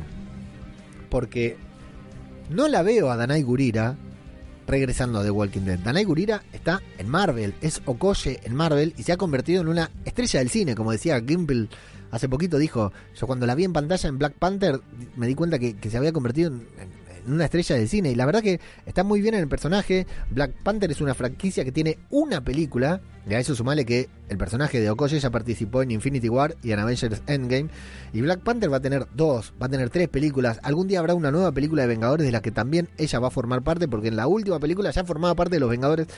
Olvídate, eh, Walking Dead, olvídate de Danai Gurira. Hay más chance de que Andrew Lincoln vuelva a The Walking Dead que que Danai Gurira vuelva a The Walking Dead. Entonces, ¿para qué se guardan esta carta el día de mañana? ¿La van a involucrar en las películas de Rick? ¿Qué película de Rick? Si ni siquiera la están planificando, no las tienen pensadas, no saben qué hacer con las películas. En la película de Rick tienen que meter a Rick, por supuesto, y justificarnos que estuvo 8 años fuera de The Walking Dead. 8 años lejos de su familia. Si sabe, que RJ nació es inaceptable. Y si, si se enteró, si es que los está monitoreando y sabe que tiene un hijo, es inaceptable que no haya vuelto. Eh, en la película de Rick tienen que meter a Rick. Tienen que meter a Millón ahora, porque Millón se va directo, ese, ese camino que tomó va directo para la película de Rick, si es que tienen la plata para pagarle. Tienen que meter a Jadis, Ann. Tienen que meter a Sidney Lemon, los que vemos Fear the Walking Dead, hay un personaje de ahí que tiene que aparecer en la película de Rick. Eh, tiene que aparecer eh, en la película de Rick Hit. Hit, el negro que apareció ahora con Glenn, que mató un millón ahí en el asalto. También debería aparecer porque ya haremos un especial, porque no quiero spoiler nada y que me digan pelotudo y boludeces, después se los contaré en otro momento. Hit también debería aparecer en The Walking Dead. Hit y Shady son personajes eh, chicos. No sé si quiero ver en la película de Rick, pero tienen que aparecer, por lo menos Shady, ¿no? Por supuesto, que es el vínculo. Eh, Millón, bueno, qué sé yo, sí, va a ser las grandes aventuras de Rick y Millón. Aparecerá Rick, la primera se irá contando la historia de Rick y al final, en el final de la 1 se encontrará con Millón. ¿Y cómo van a hacer para que no vuelvan estos dos personajes en la serie? ¿Van a morir y van a morir en la película? No todos los que miran The Walking Dead miran Fear. No todos los que miran The Walking Dead van a ver World Beyond, la próxima serie. No todos los que miran The Walking Dead van a ir a ver la, película al cine o la van a ver en televisión. Pero esto lo digo con pleno conocimiento. Yo tengo conocidos que miran The Walking Dead, que no se pierden un capítulo y que no tienen idea de este mundo alternativo, este universo alternativo que The Walking Dead está construyendo. Porque ese universo es solamente para los más fanáticos, para nosotros. Entonces, no pueden cerrar un arco, una trama de una eh, serie en una película. Porque no todos la van a ir a ver, me parece a mí ni que hablar de que todavía tienen que escribir ese guion. Y hacer un guion ya con tantas cosas que tienen que cumplirse, me parece que es recontra difícil y que atenta contra la calidad que pueda tener esta, esta película, estas supuestas películas de Rick que algún día cuando pase el coronavirus y Gimple se ponga a trabajar en el guion, tal vez algún día podamos ver en pantalla. La mejor salida de Millón para mí era muriendo, Millón tenía que morir, morir sacrificada, darle una muerte al personaje como la que se merece. Es un personaje que siempre estuvo, nu- nunca dudó en, arriesgarse, en arriesgar su vida, en arriesgarse por, por los demás.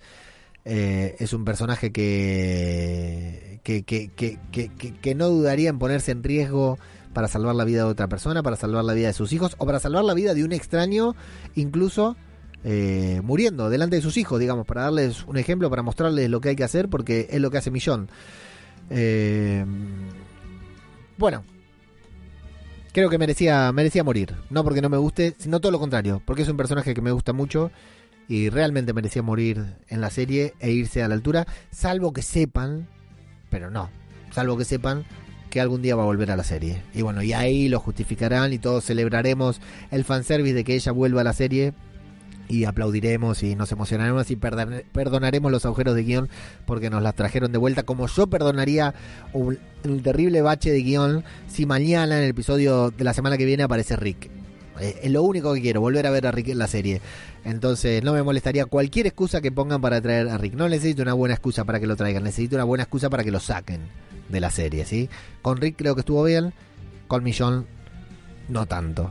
Fíjense que lo mismo es lo que pasó con Hit, que lo sacaron así sin que lo veamos porque se iba a una serie y si fracasaba que volviera. Y lo, y- pero no volvió. Y lo mismo pasó con Maggie, ¿sí? que se fue porque se iba a otra serie, su serie fracasó y...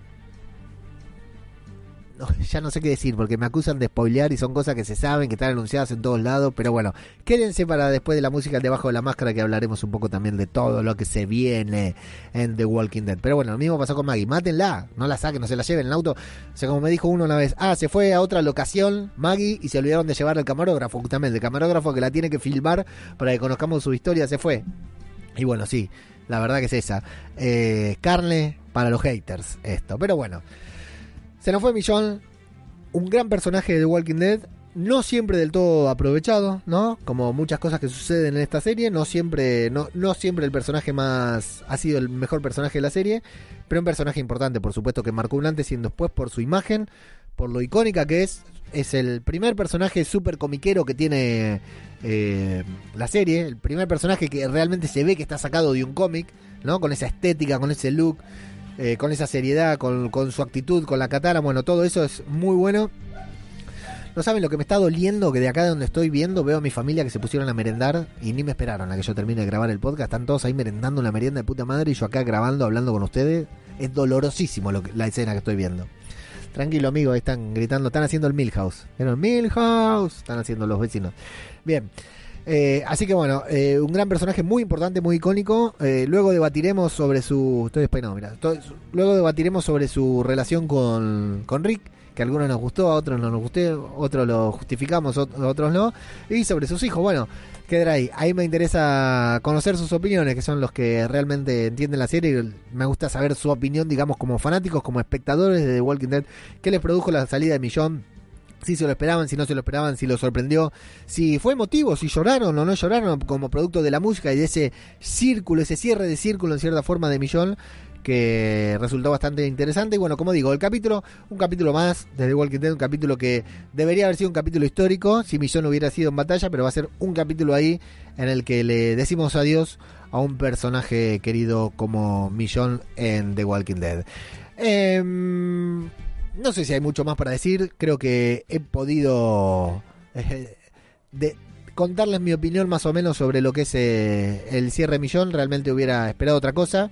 La quiero mucho a Millón, la voy a extrañar mucho en pantalla. Eh, por suerte nos queda el tío Daryl y Judith, que es lo más. Se va a notar el vacío, pero preferiría más que se note la falta de Millón en la serie a través de una muerte sangrienta eh, y un sacrificio que haga valer lo que es eh, su, su personaje en la serie, que justifique lo que fueron las acciones del personaje a lo largo de toda la serie. Esto, como siempre digo, es lo que yo opino de la serie y acá lo importante no es lo que opino yo, sino lo que opinan ustedes, así que vamos a escuchar las opiniones.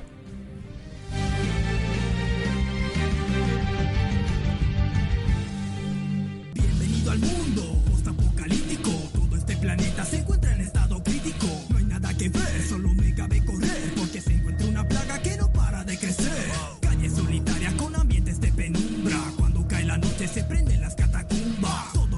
Bueno, ahí vamos. Tenemos una banda de gente conectada en YouTube. Se ve que la cuarentena hace efecto, así que vamos a comenzar leyendo sus comentarios y saludando a todos los que están ahí en vivo, troleando en vivo y aportando para la correcta. Los vecinos están descontrolados, ¿eh? no sé si los escuchan. Esto es un barrio, amigo. Esto es Villa Caraza. De Caraza para todo el mundo. Eh, ahí puse el loop y listo. Ahí tenemos. Bueno, la semana pasada quiero saludar eh, muy grande a David Mulea, la gente de La Constante del podcast, que la semana pasada me pude meter en la transmisión. Me metí a ver el podcast, me invitaron y me metí ahí a verlos.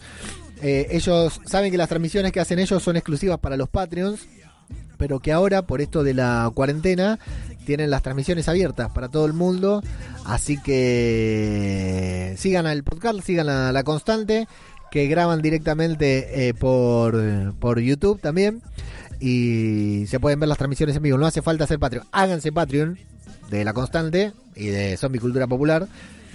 Pero eh, vale mencionar, vale destacar este gesto que tuvo la gente de La Constante de abrir sus transmisiones en YouTube para que todo el mundo pueda verlas ahora durante la cuarentena.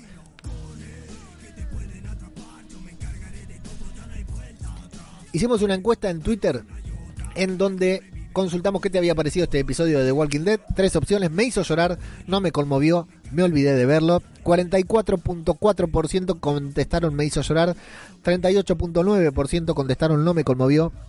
16.7% contestaron me olvidé de verlo. Y abajo vino Saucer Kicks a trolear diciendo que fue una basura. Opción 4, Jorge Martínez Román dice muy buen capítulo, muy distinto a lo que veníamos viendo. Y eh, José Píxeles dice paranoia e indiferencia es lo que generó el episodio. Tengan cuidado con José Píxeles porque nos estamos conociendo un poquitito más en el grupo de Telegram y la verdad que pedazo de troll que saliste José, ¿eh? te quiero mucho. Bueno. Ahora sí, vamos con la gente que está en vivo. Dice, traduciendo con Leo, nos dice, hola, hola, hola, traduciendo con Leo. Flavio Olmos Cantarero dice, hola a todos, excepto a Millón. Aida, Román, hola Aida, ¿cómo estás? Dice, justo a tiempo, hola. Arana77 nos dice, hola Leo, me paso solo para darle un like. En España todavía no lo han estrenado. Cuando lo vea te comento en Evox. Un saludo desde la confinada Palma de Mallorca. Ahí tengo a mi amiga Estela, ahí en Palma de Mallorca. Le mando un saludo a todos los mallorquíes. Arana no lo pasan en Fox ahora, ¿eh? así que hay que buscarlo en otros lugares. Saucer Kicks de podcast La verdad sobre Cristo, Omnis y la podcastfera lo recomiendo mucho. Y sobre 100% spoiler dice, cuentista, quiero entrar en directo. Plisken de Misión de Audaces y aquí huele a muerte dice, yeah, por cabeza de radio nos dice, hola, teorías de que el coronavirus nos haga terminar como el de Walking Dead, saludos al bebé, al bebé con Tempomi, yo soy el bebé con Tempomi, hijo de puta, esa es la peor agresión que me han dado en mi vida. Antonio Hernández dice, vamos, Plisken dice, tiene terraza, jodidos ricos, como les gusta presumir de capital. Sí, señor, acá en Argentina se vive así, Plisken, todos tenemos terraza. Te tendría que mostrar, asomar la cámara ahí abajo para que veas lo que es de la terraza para abajo y ahí vas a ver, jodidos ricos, sí. Eh, Leo ama a Mulé, dice esa, no puedo negar esa afirmación. La cuarentena te pone fachero, me dicen, sí, la verdad que cuando más encerrado estoy, mejor me veo. Eh, Antonio Hernández dice, me voy a ver Westworld, mañana te escucho, todavía no lo vi, anoche lo quise ver y, Telecentro andaba para la mierda y no lo pude ver, así que lo voy a ver ahora cuando termine con esto. Revive Carl, dice Saucer Kid. Lo importante es cuándo vuelve Fear, pregunta Plisken, no vuelve, Plisken, estamos complicadísimos, estamos complicadísimos con el universo de The Walking Dead, vamos a tener que volver una y otra vez eh, The Walking Dead porque no estrenan World Beyond y eso atrasa todavía más el estreno de Fear The Walking Dead, así que una reverenda cagada. Eh, Flavio dice, espero que se asome un dominó por la terraza de al lado. No hay terraza al lado, está la calle. Roberto González dice Westworld. Sí, Roberto, si te gusta Westworld, te invito.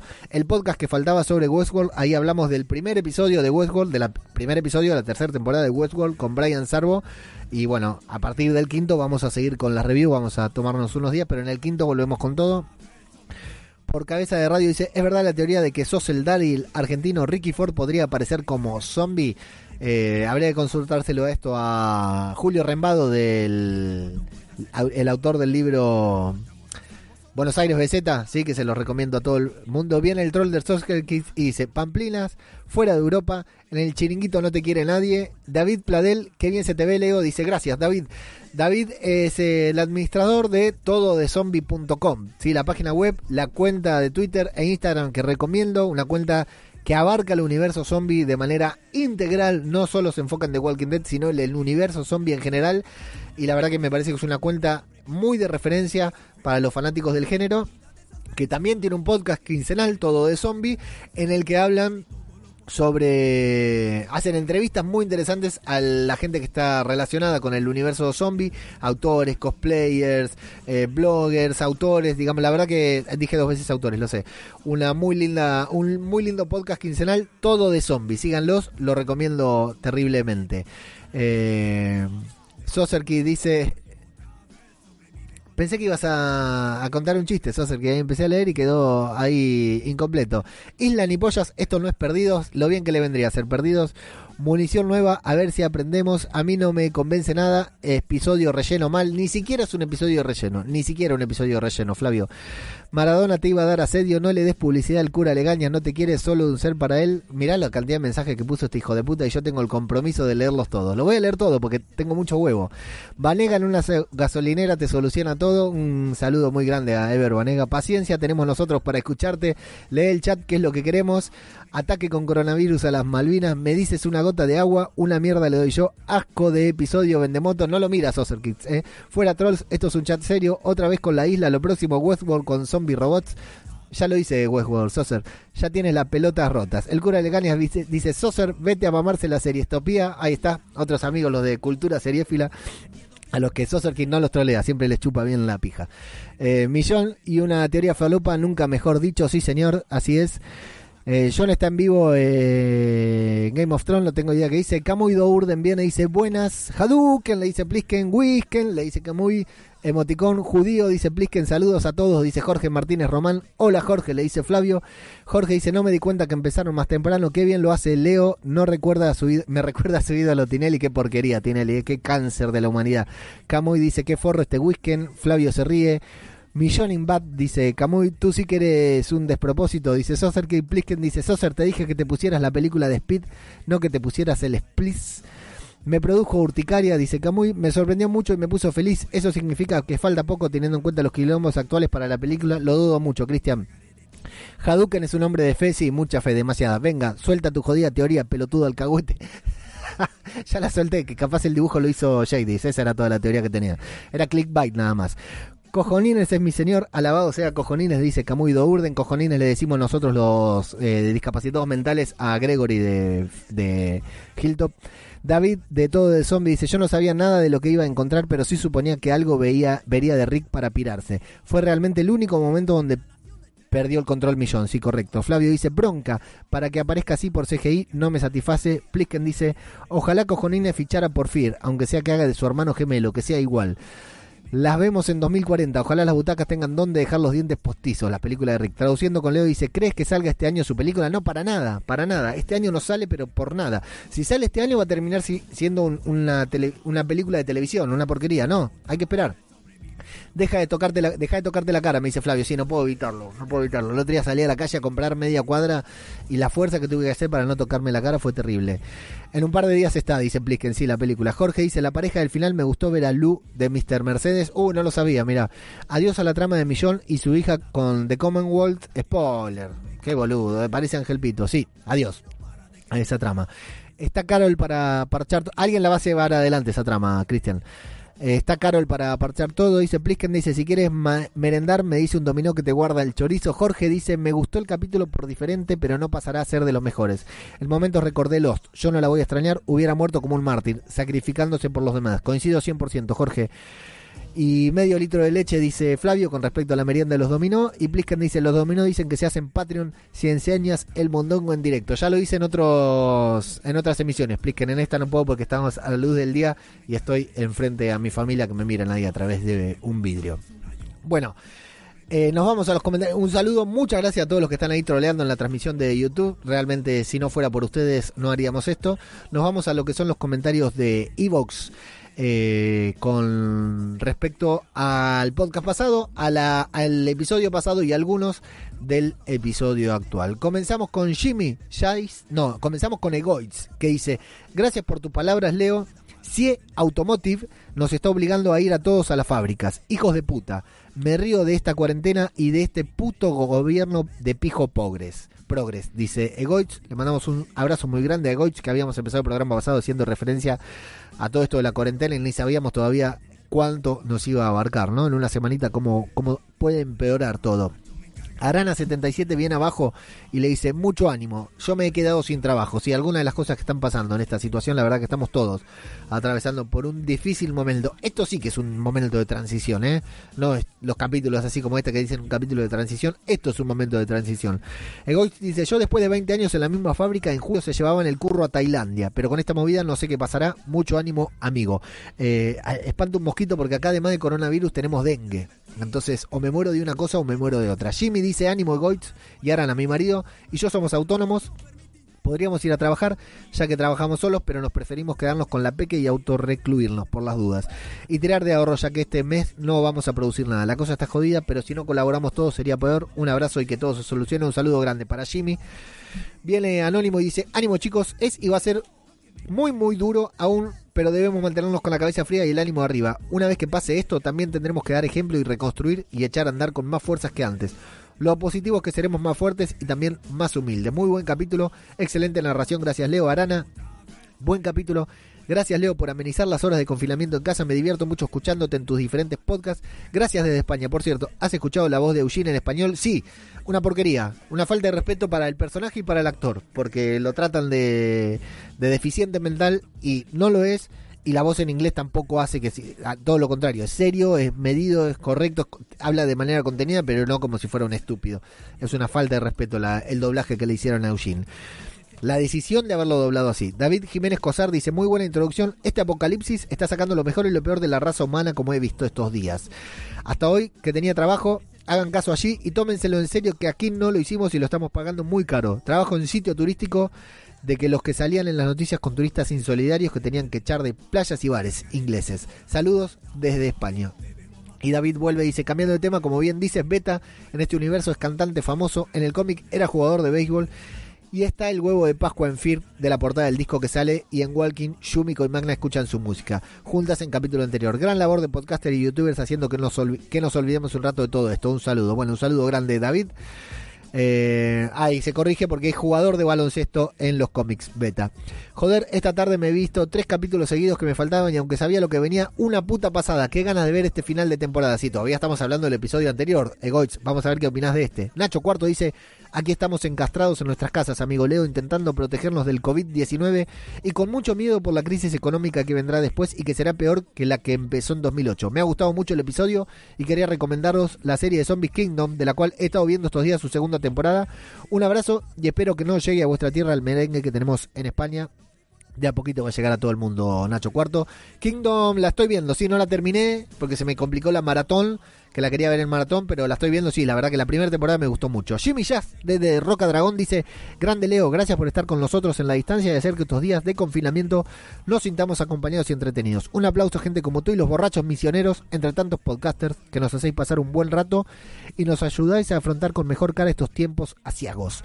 Siempre quise utilizar esa palabra. El capítulo fue muy entretenido, me pegué un poco de chasco por la forma poco épica en que murió Alfa, pero luego reflexionando fue una muerte bastante poética y me pareció muy buena. Lo dicho, y no me cansaré de decirlo, te queremos mucho y como dice por estas tierras, es Kerik Askodanahatik. Gracias por todo. Ánimo, no lo pronuncié mal, por supuesto, porque Jimmy nos habla en Dotraki, porque está en Roca Dragón.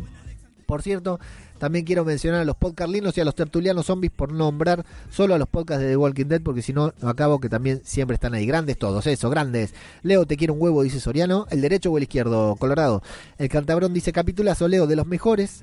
El puto Negan cortándole la cabeza a Alfa, villano matando a villano maravilloso. Qué bien se lo tenía guardado Carol con Negan. Khan los tiene muy grandes para hacerlo en, la, en el episodio 12. A ver cómo acaba la guerra. Saludos, Leo, y cuidados mucho. Rock and Roll Radio del podcast Rock and Roll Radio, tu radio rock, dice capítulo 10 por 13. Muy buen episodio, distinto, original, emotivo, gran homenaje a la serie, los fans y el gran personaje que es Millón. La vamos a echar mucho de menos si no la volvemos a ver. Será una conexión con las supuestas películas. Vamos a ver. Por otro lado, spoilers, muy bueno el tema de del estramoño, gran montaje y realización de escenas antiguas mezcladas con modernas y lo que hayan vuelto a rodar ha quedado magistral. Si al final se culminan las películas pueden ser sorprendentes con estos guionistas y realizadores. Esperando tu magistral review, salud y rock and roll. Y por favor, quedaos en vuestra puta casa oyendo podcast. Sigue Cristian, un saludo Raúl. Sigue Cristian Camoido Urden, dice buenas Leo, espero te encuentres bien, capitulazo el 10x12, insuperables, supongo, en cambio el 10x13 un poco flojo, aunque lo de Rick me pareció muy interesante. El podcast, una masa como siempre, con mucho amor por la franquicia, un abrazo grande. Ahí está, creo que es el último. Estoy actualizando por si entró un, comentario. Entraron dos. Alfresinos con su plasma que dice: Gracias, millón, hasta siempre. Leo, también a vos, gracias. Ojalá vengan tiempos mejores, así sea. Y Blisken Misterio que dice: Que dice el dominó que se le va a enfriar el chorizo, así que que vaya terminando. Me dice muy bien. Creo que no tenemos más nada por acá. Es el Patreon, es, es el mejor. Grande Leo, es el mejor. Me dice Plisken, gracias Plisken, te quiero mucho. El otro día nos conectamos ahí por. Gritan un gol acá los locos, no hay fútbol y gritan un gol. Nos conectamos por Jitsi ahí a hablar un poco con los borrachos, la pasé muy bien. Un saludo para ustedes. Eh, ahí está. Eh, bueno, Así que muchas gracias a todos los que han comentado, han dejado su opinión, que es lo más importante aquí, la interacción esta que tenemos entre todos. Eh, vamos a ver cómo sigue esto, porque bueno, eh, continúa con, con, la trama, ya nos sacamos de encima el muerto este de Millón, la gran cagada de la serie fue que tuvo que inventarse un final para Millón que quiso salir de la serie, porque por supuesto por contrato ya la última temporada había participado muy poco, así que por contrato no quiso salir, quiso rescindir su contrato con The Walking Dead o no renovar. Vamos a ver cómo sigue, vamos a retomar la trama, lo que queda pendiente con los susurradores en el próximo episodio seguramente. Luego de la canción de despedida vamos a tener un poquitito de spoilers, no mucho, pero algo de spoilers vamos a, tocar para que para los que se quieran quedar hasta el final. Y seguiremos viendo, seguiremos analizando ahí en redes sociales, en el grupo de Telegram, eh, sobre la salida de Millón y sobre qué sucedió con el episodio y sobre todas las consecuencias que va a traer este coronavirus en cuanto a las ficciones, estas que tanto nos gustan. Eh, en algún momento, si esto no se soluciona rápido, nos vamos a quedar sin ficciones. Todo se va a postergar, así como se van a postergar los Juegos Olímpicos, la Copa América, la Eurocopa y todo se va eh, postergando. Bueno, evidentemente vamos a terminar. Hoy vi, hoy vi el capítulo, el, el último capítulo de la tercera temporada en el que el último capítulo de la tercera temporada en el que cae la granja de Herschel. Y qué ganas me dio de hacer review de capítulos viejos de The Walking Dead. Si cuando termina esta temporada de The Walking Dead no tenemos eh, World Beyond, digamos, durante un tiempo se prolonga indefinidamente esto y no tenemos nueva serie porque la temporada 11 no se empezó a filmar, la temporada 6 de Fear todavía no está filmándose, no hay nada para ver, y World Beyond, que era lo único que íbamos a tener, está suspendida, la del estreno está filmada pero suspendida. Si no hay nada, vamos a hacer algunos capítulos especiales para eh, con episodios viejos de The Walking Dead, que por ahí los votamos entre todos, los elegimos entre todos y vemos a ver ahí qué, qué sucede, qué, qué pasa. Está bajando la temperatura, se está haciendo de noche, me están rodeando los mosquitos, mi vida corre más riesgo que nunca grabando este podcast, así que www.radiodebabel.com es el sitio web donde pueden encontrar todos los podcasts que estamos haciendo. Esta semana vamos a sacar otro el podcast que faltaba con alguna película también así sobre virus, sobre plagas, sobre pandemias eh, y otras cositas más que vamos a seguir publicando. Los invito a seguirnos en Zombie Cultura en Twitter, Zombie Cultura Popular en Instagram, participar del grupo de Telegram TWD t.m barra TWD Chiringuito, donde hablamos ahí 24 horas sobre The Walking Dead. La pasamos muy bien entre todos. Está el Mulé, está Plisken, está el Cura Legañas, está David de Todo de Zombie. Estamos todos ahí, junto con muchos otros ilustres que están participando aquí del chat y los comentarios. Así que te invitamos a refugiarte del coronavirus también ahí. Quédense en su casa, no sean pelotudos, no sean hijo de puta, no tiene que ver con, con que llega tarde Inés, no importa, se puede rebobinar Inés, no hay problema. Y traduciendo con Leo, en la parte de spoilers te respondo lo que me estás preguntando. Quédense en su casa, no sean pelotudos, no sean hijos de puta, no tiene que ver con que usted, ustedes se contagien, con que ustedes sean omnipotentes, tiene que ver con que ustedes pueden contagiarnos, con que yo, si salgo, puedo contagiar a otro, no seamos boludos, no podemos vivir toda la vida así. Está re bueno, a mí me encanta no salir de mi casa, pero sé que hay muchas personas que tienen que salir de casa para seguir adelante, que se están asfixiando ahí adentro, así que no sean boludos y métanle ahí con todo el aislamiento que es lo único que nos va a salvar hasta que algún científico hijo de puta dé con el clavo eh, encuentre la vacuna, algún laboratorio se haga rico y nos metan la vacuna por el orto a todos y de esa manera quedemos inmunizados, e inmunizados contra este horrible contra este horrible virus que, que amenaza con, con ganar la batalla, pero no lo hará porque a la larga somos más los que nos damos cuenta de lo que tenemos que hacer y hacemos lo correcto, mal que nos pese y mal que veamos al pelotudo de nuestro vecino saliendo a la calle a dar la vuelta a la manzana, a correr, a pasear al perro, eh, nosotros sabemos lo que hay que hacer y lo hacemos porque somos sobrevivientes, porque hace décadas que la televisión, el cine y la, la ficción, los libros nos están preparando para sobrevivir y vamos a sobrevivir de la mejor manera que lo sabemos hacer, que es aguantando, resistiendo, soportando Así que ahí está.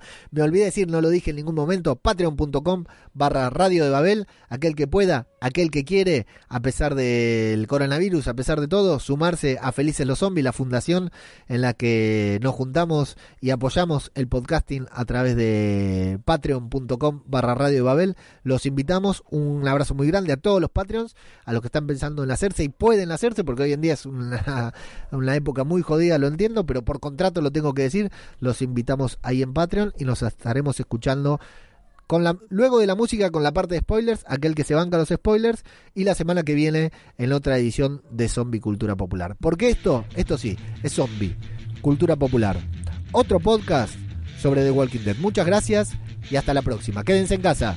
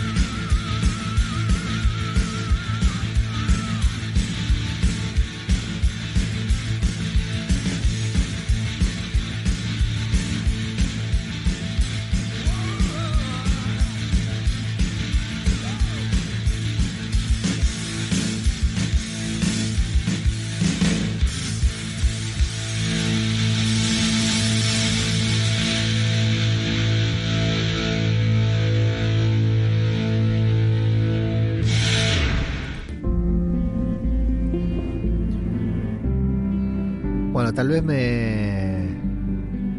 Me olvidé de cerrar el micrófono, así que capaz me escucharon cantar esta gran canción de Riff. Este es el problema con las canciones de Riff. Riff es una banda de heavy metal mítica de Argentina que suenan todas muy bajitas. Le tendría que haber subido el volumen antes. Se llama La Espada Sagrada y la puse por millón. Y porque quería escuchar a Riff. Que, bueno, grande papo. Eh, esperen que necesito una cuestión técnica. Eh, banquen un segundo, ¿eh? ¡Vamos! ¡Vamos! La luz.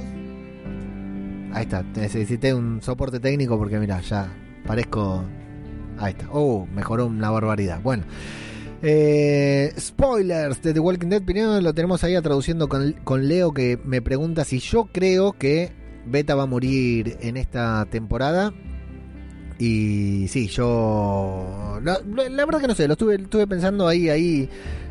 Está bueno, no sé si vieron el tráiler del episodio que viene, que es, eh, Carol va a poner la cabeza de de Alfa. Hay spoiler, muchachos, no sean boludos. Váyanse si no los vieron, si no quieren saber.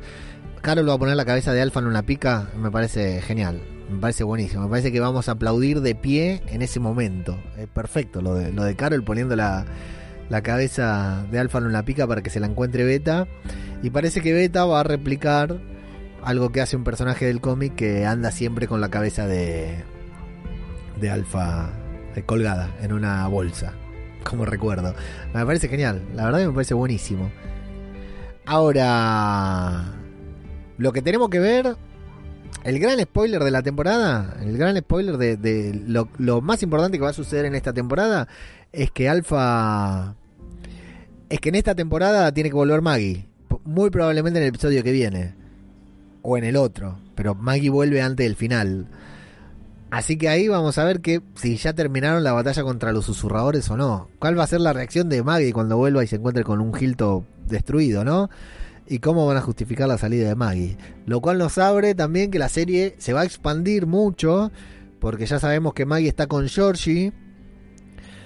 Tenemos dos frentes abiertos para los que leyeron el cómic. El Commonwealth, que es lo que decía Cristian ahí, que se viene una trama muy importante ahí con el Commonwealth. Va, a algunos les gusta mucho, a otros no tanto. Yo no la terminé de leer la trama del Commonwealth, así que le tengo que dedicar, que va a cambiar mucho, por varias cuestiones que hay ahí pendientes, va a cambiar mucho lo de Commonwealth. No sé si se irá un grupo al Commonwealth y otro grupo se irá a Alejandría. ¿Se irán algún día de Alejandría esta gente? ¿Se van a animar a sacar al grupo de Alejandría? A mí no me parece mal que se vayan de Alejandría, pero ¿serán capaces? Tal vez un grupo se va, otro vuelve. Y hay que ver si Maggie está en el Commonwealth o si Maggie está en, eh, en otro lugar. Y el Commonwealth es esta chica que habla con Eugene, Stephanie que habla con Eugene por la radio. Bueno, lo importante es eso. Y lo que sí, la trama de los susurradores, que va a terminar cuando muera Beta, definitivamente, eh, está ahí. No hay certezas de si termina en esta temporada o en la temporada que viene. Lo que sí va a haber más enfrentamientos, por supuesto. Y la gran lotería que yo quiero descifrar es quién, quién va a matar a. ¿Quién va a matar a, a Beta? Si Carol o la va a matar. O la, o la va a matar directamente Daryl, ¿no? Si se van a enfrentar Daryl con Beta, sí. Ahí Cristian nos dice que el cómic. Sí, sí, el cómic lo voy a terminar de leer. ¿eh? De hecho, ayer me descargué los 193 números y todos los especiales, los libros y estas cosas que hay. Me descargué todo para leerlo. No sé si durante la cuarentena, pero me lo descargué porque tuve tiempo y escuché en la tele que decían usen conscientemente internet que todos estamos compartiendo y me descargué todo los 193 números. Eh, el último número ya lo leí. El último ya lo leí porque no me aguantaba. Me falta leer todo lo anterior. Eh, me quedé por ahí cuando, cuando inicia lo del Commonwealth. Por ahí ahora ya, ya lo voy a terminar de leer porque ya saben que antes no lo leía para no spoilearme la serie. Ahora la serie ya es otra cosa. Así que directamente lo, lo, veo desde ahí.